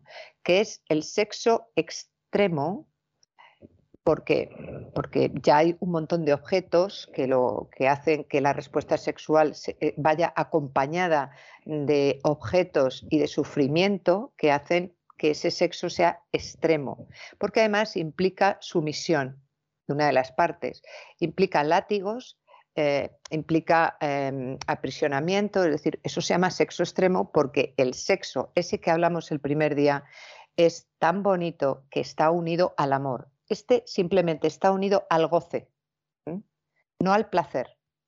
El placer, si se quiere, nos quedamos en las perversiones blandas, pero en las perversiones duras la persona busca el goce de él o de ella, pero no el placer, porque el placer es mucho más profundo.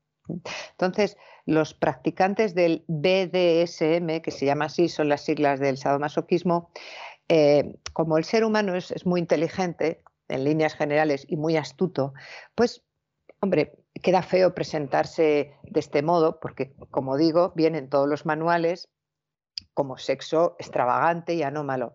Entonces ellos utilizan una narrativa, una semántica en su descargo y que dicen, bueno, pues que esto es un juego que respeta mm, tres principios, que es que tiene que ser sano, eh, que, no puede estar motivado por un deseo de desahogo, de rabia o de frustración, y cómo lo separan cuando precisamente el ser, eh, el ser humano que está en el momento eh, de excitación sabe distinguir entre una rabia y una frustración que haya tenido pues dos horas antes.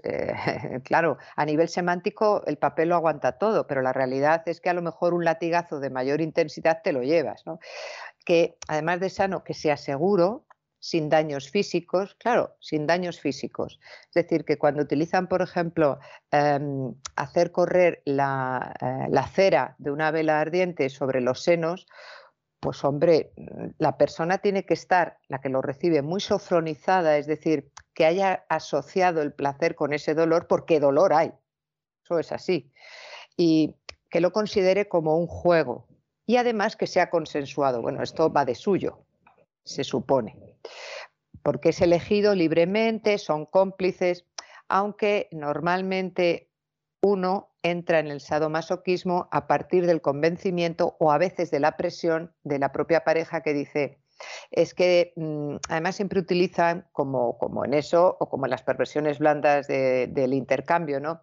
Hombre, yo creo que estás incompleta, mm, tienes que probar esto, atrévete, eh, ya somos adultos, es incluso algo más intelectual, mm, no sabes tú la cantidad de gente elitista que lo practica y dice, bueno, claro, son palabras, elitista de que de la anomalía. Sí, lo común que es, en fin, la gente que, se dedica a esto, sí. Exacto, exacto.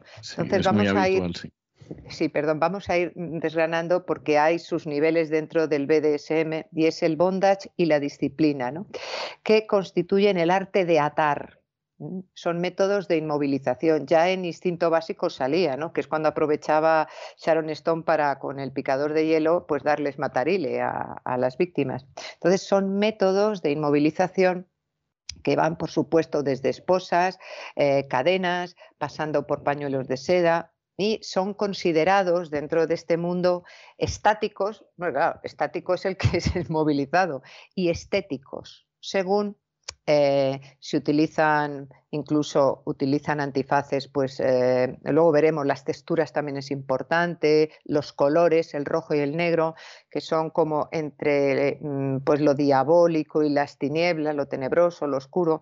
Por eso dicen que el bondage es, eh, tiene esa parte estética para todas estas personas iniciadas bueno, y para que tiene parte estética porque a lo mejor te vendan los ojos con un con un lazo de seda o algo así perfecto pero claro el elemento estético exacto a mí esto me, parece mucho más estético ver pues eh, o suponer una pareja amándose para mí es más estético, pero claro, yo me he quedado en el Pleistoceno primero, porque a mí esto no me parece estético, pero sí que hay gente que se dedica, como digo, a estos mundos y sobre todo en las tiendas estas, los eh, shop, estos mm, sex shop, pues que tienen todo tipo de materiales, sabores, digo literal, sabores y colores para que esto sea estético que también influye en el erotismo de, estas prácticas.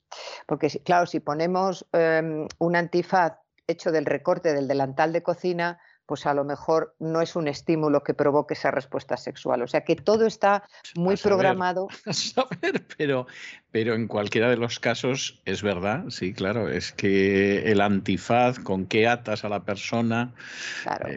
Claro. Eh, eh, a mí, por ejemplo, me crearía una enorme inquietud que me ataran con unas esposas. Totalmente, vamos, que no me fío yo, no me fío, ya se lo digo, de mi marido en ese, y me fío completamente, pero ¿por qué me vas a atar? Es que en sí tiene una implicación, por eso el sexo tiene unos planos axiales muy importantes, porque la sexualidad, como otros, otras dimensiones de la persona, deben estar siempre en el plano de la libertad.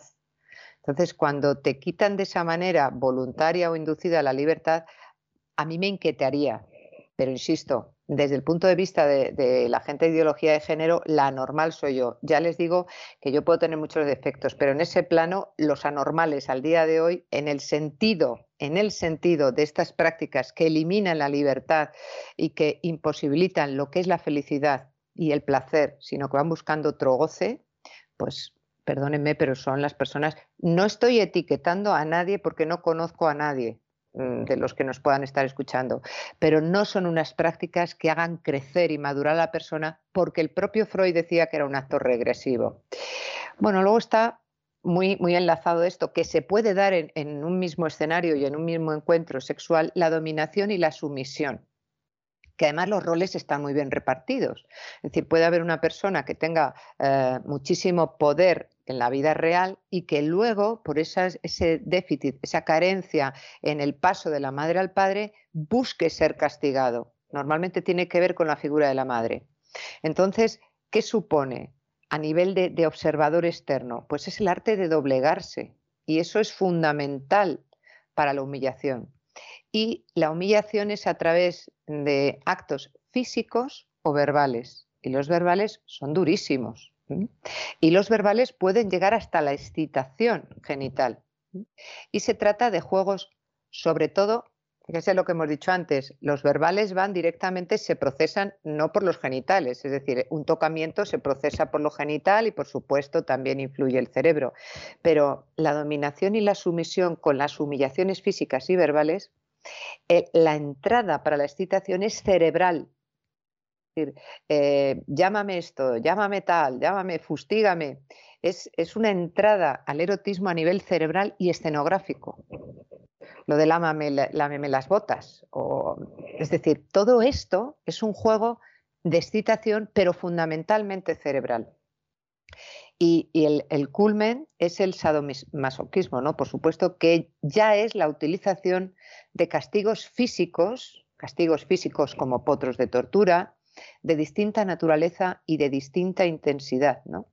Y aquí en esta práctica, lo mismo que ellos han dicho que es, un, es un, un riesgo mínimo porque es un sexo seguro y que no hay daños físicos, aquí se les puede ir la mano porque el riesgo de lesiones es muy elevado, precisamente porque en ese momento de excitación de cualquier relación sexual, pues eh, no estás en unas condiciones corticales de decir, no, espera, que, estoy en una zona, es decir, que, si utilizas pues una, una, cera caliente y te invade el pezón o, te invade pues los labios superiores, o, hombre, es que, es que esto, por supuesto que corres un riesgo altísimo, ¿no? Pero, eh, sin embargo, el núcleo fundamental de una perversión dura no es el sexo extremo, fijémonos en esto, o sea, dejémonos de, de la parte más morbosa. Esto es lo que a mí eh, me da por investigar y, lo das vueltas a nivel filosófico y sobre todo a nivel teológico. El, placer está en la falta de libertad, la prisión en la que el perverso se refugia. Es decir, huye mm, de un peligro infantil y se refugia en un peligro real. Esto es lo que con lo que nos tenemos que quedar. Es decir, que estas perversiones que llegan hasta este extremo no es un ejercicio de libertad. Es una búsqueda de ser castigado. Es una búsqueda de entrar en, una prisión particular, mm, eh, silenciosa, que, que, puede ser conocida solo por ti y tu pareja. ¿no? Las perversiones blandas en principio, no definen patologías psíquicas como este tipo, es decir, que pueden venir o no mm, de carencias infantiles, pero la mayoría en lo que responden es la decisión de experimentar lo de libremente, habrá que entrecomillar, porque claro, antes de, de, todo Hollywood y de todo este erotismo tipo Almudena Grandes y demás, pues a lo mejor ese libremente estaba dirigido en otro, hacia otros cauces. Pero bueno, es la necesidad de experimentar situaciones nuevas y que antes solo, solo se vivían en la pareja a nivel, como hemos dicho antes, a nivel verbal o a nivel cerebral. ¿Cuáles son esas perversiones blandas? Relaciones en grupo, que hay muchísimos, sobre todo de gente de nuestra edad, don César, que dicen, bueno, yo ya es que me lo sé todo, esto no me pone. Entonces, hay salas donde se llaman de parejas libres, entonces están a disposición, a mí me parece que, están diseñadas mm, por el propio Satanás, así se lo digo, porque tienen todo tipo de agujeros, eh, de camas, de, sensaciones que facilitan el no pensar y solamente sentir, pero mucho más allá mm, de, de animales, sino vas buscando realmente el morbo y hacer verdad una fantasía, que las podemos tener todos, pero que cuando bajas a la realidad nunca va a ser la realidad igual que tu fantasía. Entonces, eh, ahí empieza la perpetuación y el círculo vicioso de mm, pero quiero darlo la vuelta y entonces es más y entonces las luces tienen que ser así en vez de con dos son con tres y con alguna otra persona que viene y que nos pilla es decir que hay eh, una cantidad de posibilidades de enganchar con perversiones duras. Em, los ciertos comportamientos gays adoptados solo por el gusto de probar o vestir ropa del otro sexo. Es decir, que ella, por ejemplo, se ponga un arnés y penetre a, él, por aquello de sentir, porque es un comportamiento de gay, ¿no? decir, bueno, pues soy otra persona, que puede ser el, travestismo. Eh, ahora mismo, este tipo de perversiones blandas eh, no son consideradas en la actualidad parafílicas, sino simplemente perversiones blandas.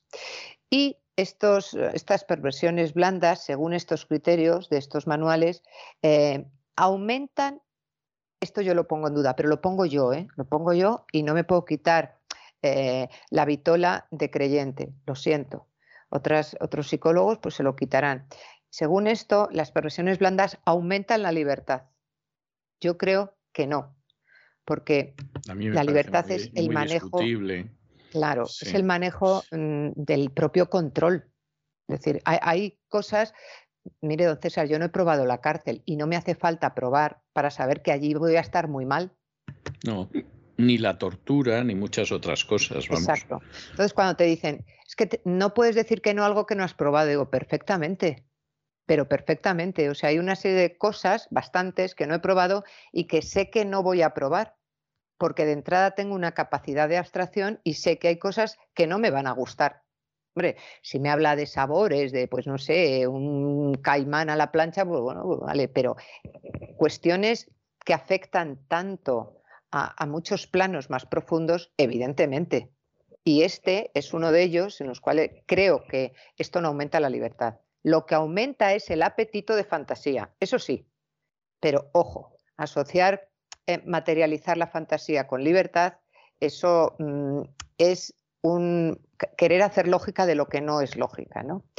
Bueno, vamos a ver las nuevas generaciones y las nuevas transgresiones.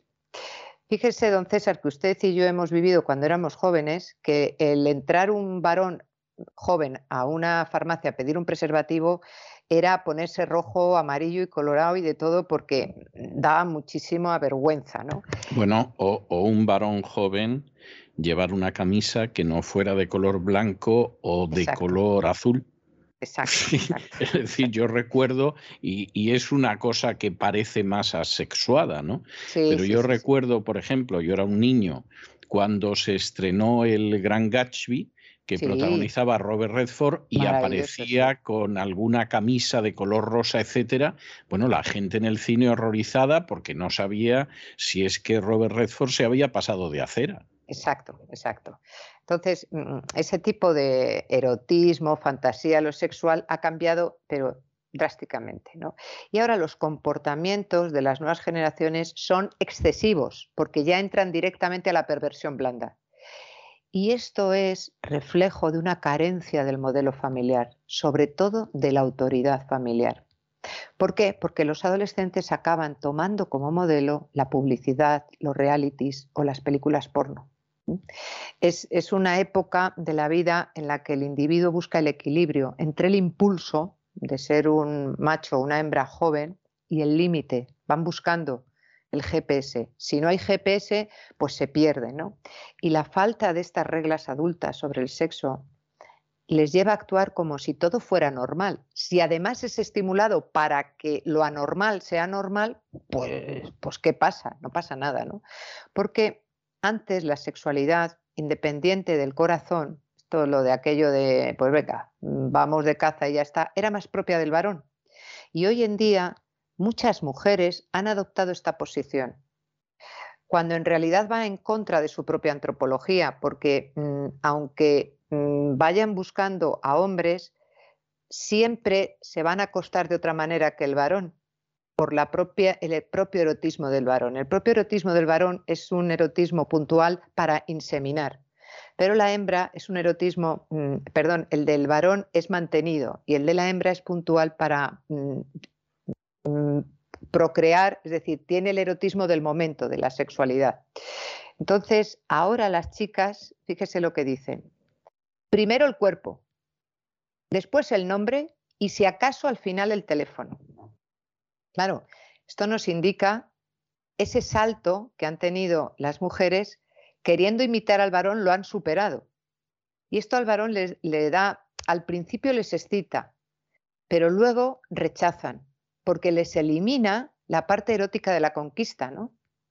Y este tipo de, conquista rápida, que más que conquista es un verdadero acoso, eh, se consideran perversiones blandas y pueden perturbar, y de hecho perturban, la evolución emocional de la paciente. Una perversión común y muy instalada tanto en jóvenes como en no jóvenes es la idealización de las citas a ciegas. O hay un programa que es el First Day, ¿no? Y cada persona que participa se deja involucrar en situaciones que tienden a considerar las novedades como oportunidades y además idealizadas. Dicen, no, yo quiero un hombre que me atraiga. Ahora lo llaman empotradores, no les explico más. Cuando una mujer en un, mm, en un programa de estos dice que busca un empotrador y puede tener mi edad, año arriba, año abajo, eh, lo que no entiende o lo que no percibe es qué imagen proyecta de todo su ser parcializado en lo genital. Es decir, no puedes encontrar luego a una persona estable, porque lo que estás demandando quizá por tu propia fantasía es lo que luego te vas a quejar al cabo de la primera noche. Porque dices, es que ¿qué se ha creído este? No, él no sé lo que se ha creído. El problema es lo que tú te has creído lo que has idealizado y has saltado a la realidad, una realidad que ya te está decepcionando desde el primer momento, porque lo que estás buscando es otra cosa, quizá aceptar tu cuerpo, quizá que te acepten con los años que tienes, y quizá no sabes poner palabras a que no estás buscando un empotrador, sino alguien que te alimente el alma. Pero no es una cuestión de romanticismo, es una cuestión de humanidad. ¿no? Entonces, eh, las citas a ciegas nos permite eso, proyectar libremente sobre el otro aquello que deseamos, pero es una proyección. Y como tal, a veces no podemos poner siquiera palabras. Y la decepción está servida. En el momento que ves, mm, dice, esto, y aparece un señor, pues yo qué sé, a lo mejor con bigote y, tu ideal es un señor afeitado y con poca barba, pues hoy pues ya parece que, claro, porque es que lo has idealizado y, la decepción llega, ¿no? Entonces, en ese momento lo que buscamos es, que la persona actúe como nuestro espejo, pero la, otra persona también está buscando su propio espejo. Entonces, eso, mm, en una cita de estas, lo que nos lo jugamos es o todo o nada. Y hombre, en el casino está mal, pero con nuestra corporalidad y con nuestro ser es deplorable, ¿no? Y en esta situación, esta, esta de la cita ciegas es una de las enésimas perversiones que busca la sociedad moderna, sobre todo en los mític, en todas las, citas estas de Internet, porque es una sociedad que nos están eh, estimulando constantemente las emociones, emociones del voto, emociones del miedo de la, de la, pandemia, emociones, emociones, emociones. Entonces, estamos anhelantes de emociones y además la sexualidad es altamente emocional, aunque debe ser altamente sentimental. ¿no? Entonces, esta búsqueda tan intensa es huir, otra de las, de, las ideas centrales, es huir del gran pánico que supone el miedo a envejecer y a morir. Entonces, lo, lo combatimos agarrándonos a que nos tiene que ser algo que nos estremezca. Hombre, pues, mm, si buscas ese estremecimiento, tendrás que plantearte de qué estás huyendo. Pero claro, alguien en estas condiciones que ya esté en la escenografía de la cita ciegas, explícale tú que va por dirección equivocada. Luego vendrá, luego mm, sí, cuando ya le tengamos que recoger del suelo, entonces ya se lo podremos plantear, ¿no? Vamos a ver el capítulo de parejas cómplices y buscadoras, es decir, parejas cómplices ya entre dos, de excitaciones sexuales. Y bueno, hay parejas que son capaces de jugar con una fantasía transgresora y mantenerlas en el secreto de la alcoba, en el seno de la relación, ¿no? Son las parejas estas que hemos dicho antes, que aman las relaciones intensas, lo prohibido y las sensaciones que provocan en los otros, aunque los otros no se enteren, o sí se enteran, pero no son conscientes de que están siendo el, triangulador, es decir, el observador que ellos están aprovechando para erotizarse mutuamente. He puesto algunas de ellas, ¿no? Eh, por ejemplo, una que no toma la iniciativa el varón, sino que toma la iniciativa la mujer. Mujeres que quieren poner alto voltaje a sus relaciones sexuales y convierten el shopping, el ir de compras, vaya, en una oportunidad de transgresión. ¿Por qué? Porque a través del juego del semidesnudo, de los probadores, del espejo y del vértigo de ser pillados, eso mm, para este tipo de parejas y sobre todo de mujeres es un alto voltaje, porque el juego consiste en no llegar a la penetración, pero es una escalada erótica continuada que acaba normalmente con un coito salvaje en el coche o dentro del parking. En, en ocasiones la pareja decide meter a un tercero.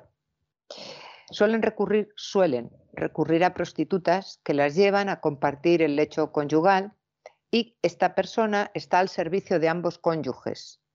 Es decir, que uno de ellos, si es prostituta, ella en este caso también juega a un juego lésbico para satisfacer los deseos y fantasías de cada uno de ellos y de ambos. Eso es meter a un tercero.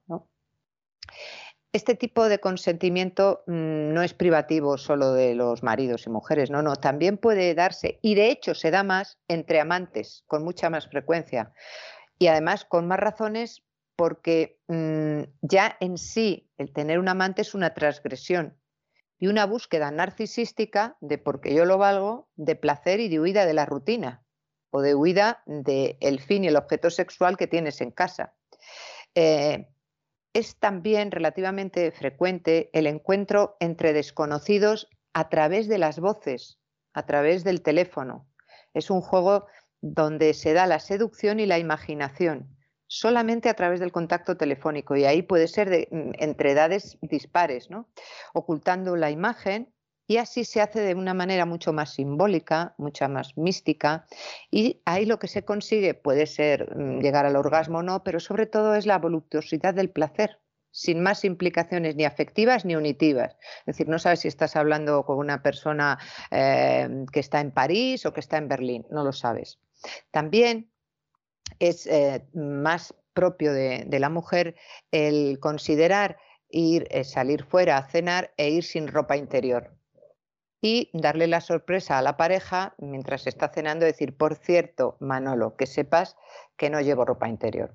Entonces, ahí se juega nuevamente con la cartografía del, del, cerebro y de todas las implicaciones y eso va generando, como el shopping, una escalada hacia el final que terminará en un lugar más privado. ¿no? Ahora vamos a ver cuando uno de los miembros de la pareja está sometido, que, es, entre otras, es el fetichismo. Y aun con la bonanza del feminismo más salvaje, que estamos ahora viviendo y padeciendo, lo cierto es que en cuestiones de sometimiento sexual existe más porcentaje de mujeres sumisas que de varones sometidos a perversiones o fantasías sexuales. Eh, hemos dicho que la mujer empieza a tomar ahora el protagonismo, pero a nivel de, de sumisas, adquieren antes el papel las mujeres que los hombres. ¿no? Es frecuente que el esposo o el novio que presiona, obliga por puro dominio en búsqueda, pues eso, de materializar las fantasías. Por ejemplo, que la mujer lo acompañe a, ver eh, barrios de prostitución, por ejemplo en Ámsterdam o, en otros, siempre hay pues el polígono Marconi aquí en Madrid, y que mm, tengan ese juego verbal de ¿y con quién? ¿Y esta sí? ¿Y por qué? Porque tiene los senos más grandes, porque es así, porque esta piel me gusta más que la otra. Y luego cuando llegan a casa materializan a nivel verbal pues toda esa fantasía, ¿no? Entonces, este tipo de mujeres consienten esta perversión, volvemos a, a las píldoras más de psicología, ¿no? Consienten esta perversión y curiosidad del marido por miedo a perderlo para contentarle. Y quizá porque finalmente a ella también le dé placer, aunque no sea ella la que haya tomado la iniciativa, pero de entrada consienten por miedo a perderlo. Y este tipo de mujeres se denominan esclavas del amor. Y normalmente provienen de infancias de maltrato, con bajas autoestimas, y que se enamoran del hombre equivocado. y se ponen ellas mismas en situación de humillación porque se instalan, ojo, en el binomio masoquista del amor-dolor como ese juego perverso. Es decir, como me hace daño, me ama. Como me invita a una cabina mm, también para ver sexo en directo, eh, pero al final lo hace conmigo, aunque esté deseando a la otra, porque esa es la, la triangulación de la fantasía, me sigue amando a mí. Este tipo de mujeres lo mantienen y lo perpetúan porque son consideradas esclavas del amor. Vamos a entrar en el fetichismo. Freud ya decía que cierto grado, esto es verdad, ¿eh? cierto grado de fetichismo, porque me ha pasado a mí, ya se lo voy diciendo, es normal. ¿Por qué? Porque todos sentimos debilidad o deseo por ese objeto o detalle del amado. Ay, ¿por qué no te pones la camisa con la que te conocía y te quedaba de bien? Eso es un fetichismo. Sin llegar a orgasmo ni sin llegar a nada ay, me recuerdo la colonia que llevabas, nunca la olvidaré. Eso es fetichismo. ¿Usted cree, ¿Usted cree que eso es fetichismo? Sí, según Freud, sí. Es un, a ver, es una simbología. no debía tener una vida sexual muy alegre, ¿eh? O sea, vamos, vamos a ver. Eh, yo soy, yo no es que diga que he sido, no, yo sigo siendo un ávido lector de Freud. Vuelvo muy a menudo a leerlo con el paso del tiempo cada vez me he ido creyendo menos sus tesis principales, es decir, yo creo que en términos generales Freud había oído algunas campanas y nunca acertó a saber dónde, pero en fin, esta es una opinión personal y hay gente para la que Freud es San Freud, ¿no?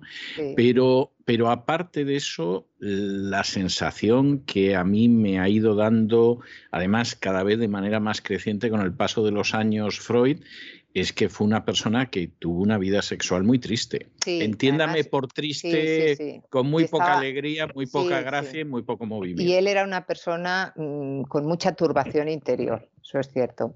Pero como te pones a investigar es cuando vas al médico a hacerte un chequeo, algo te sacan.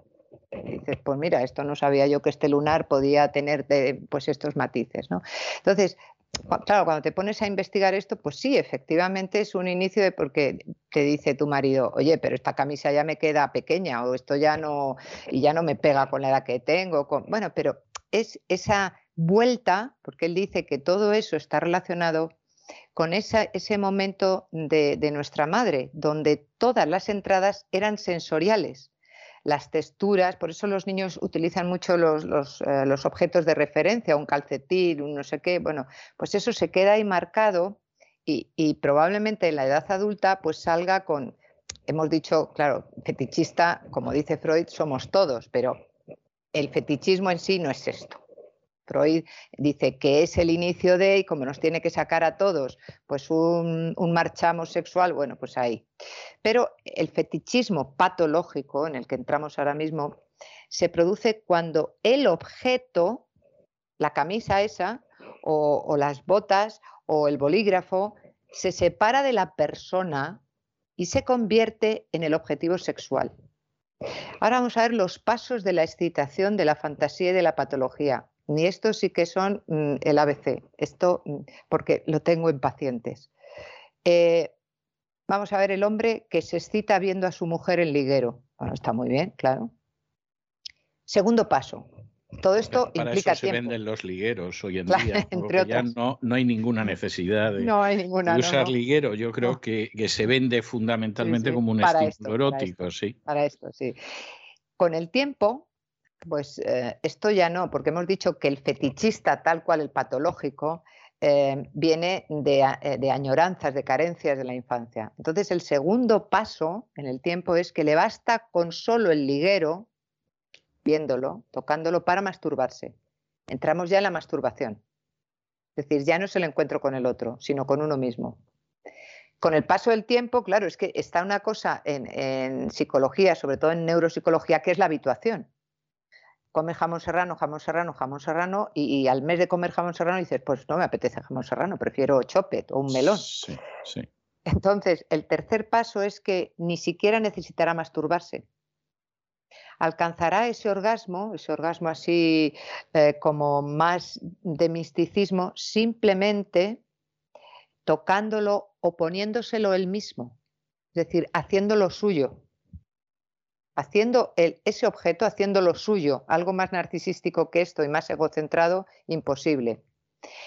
Y el cuarto, en, en la última fase, ni siquiera será capaz de tener un orgasmo, porque en la economía erótica reina, se llama Law Diminishing Returns, que es cuanto más maníaca es la obsesión sexual, tanto menos es la satisfacción. Y este es el momento en el cual la persona puede saltar a cuestiones delictivas, buscando la excitación y el orgasmo. Estos, estas cuatro fases son con, con tiempo, con años, pero la persona tiene que ser consciente, parar y buscar ayuda, porque si no, va a llegar a tener problemas de relación sexual y como eh, el apetito, esa fantasía es desmedida, va a ir buscando nuevos cauces. Y esos cauces van a ser todavía más anómalos, ¿no? Por esa, eh, esa economía de la, parte maníaca de la obsesión sexual.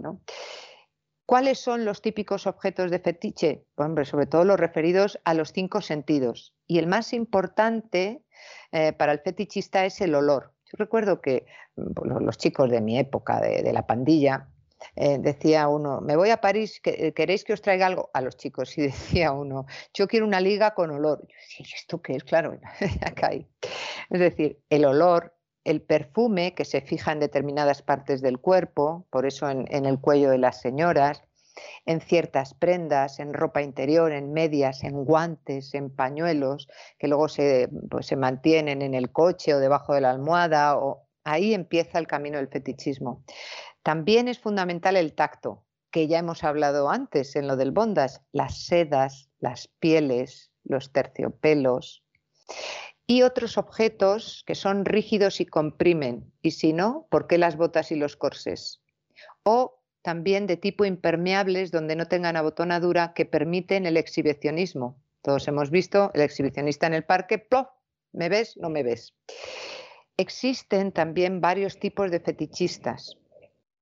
El fetichista de adhesión es necesitado de objetos como las prendas de vestir, pues eso, las botas, eh, pues eh, la liga, y el fetichista de cohesión, que es necesitado de untar, de pegar, de tatuar, es decir, mm, necesita eh, piel con piel, sobre todo con la piel. Es lo de la famosa mantequilla, la nata, todo este lío que se traen ahora.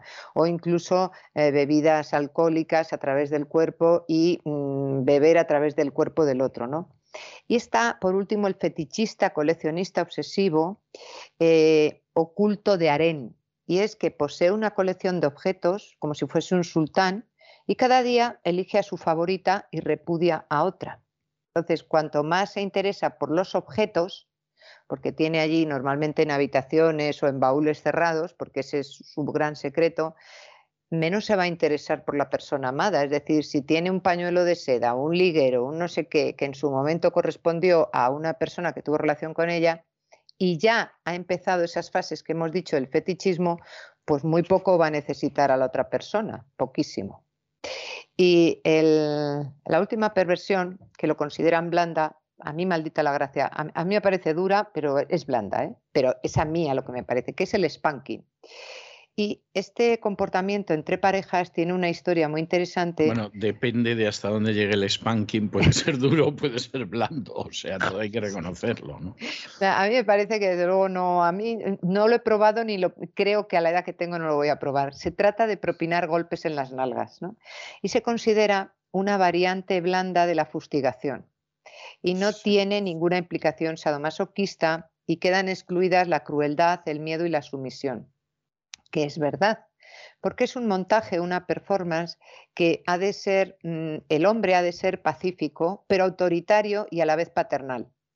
Y ella ha de ser pues una lolita, viciosa, caprichosa y rebelde. Entonces, el hombre, según la que es la, Lady Montage, que es una aristócrata que divulgó esta perversión, pues mm, ella mantiene que hay mujeres que les es muy irritante en ese momento sexual eh, que el hombre se comporte con sensibilidad femenina. Es decir, que los golpes en las nalgas, según esta aristócrata, es divertido y es excitante. Y si el spanking está bien hecho, el trasero debe terminar morado y que escueza en las manos que golpean.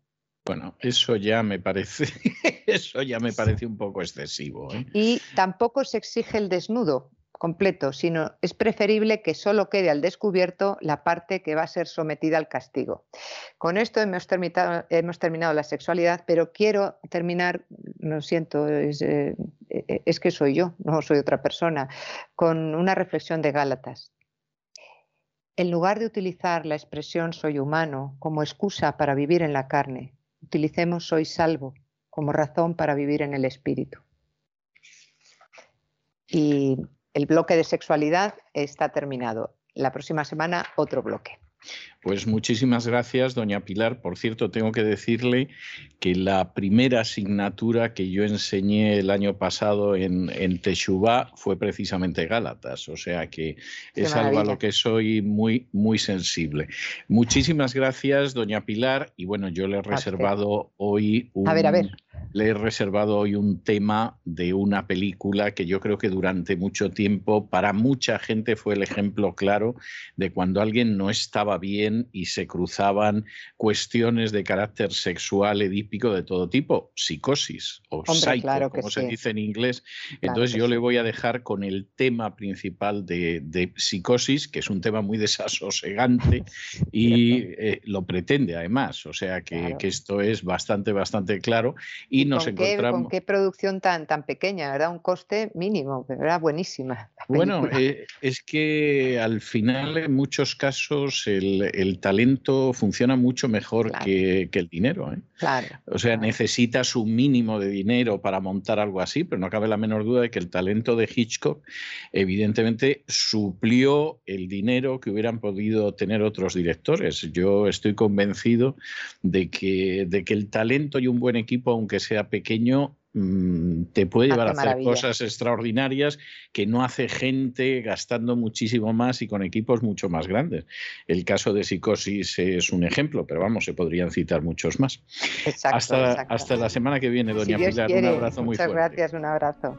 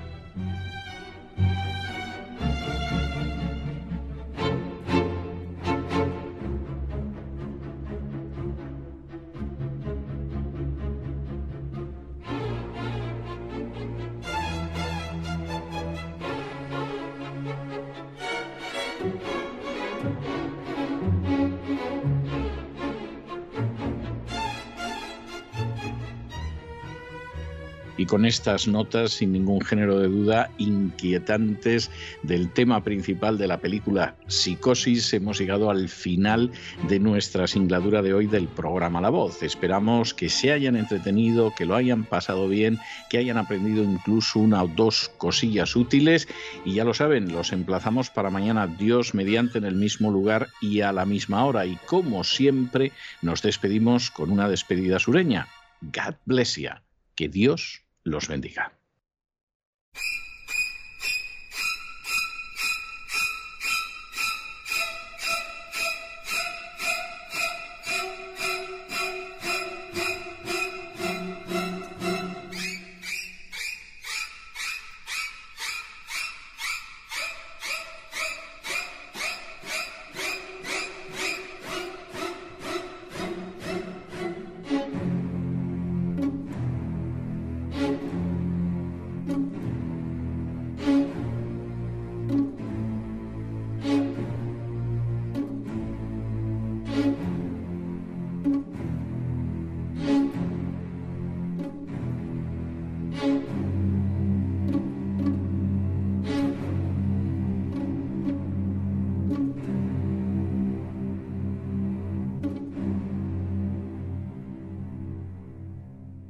El programa La Voz es una producción de Artorias Incorporated y al amparo del derecho a la libertad de expresión no se hace responsable de las opiniones vertidas en el curso del mismo.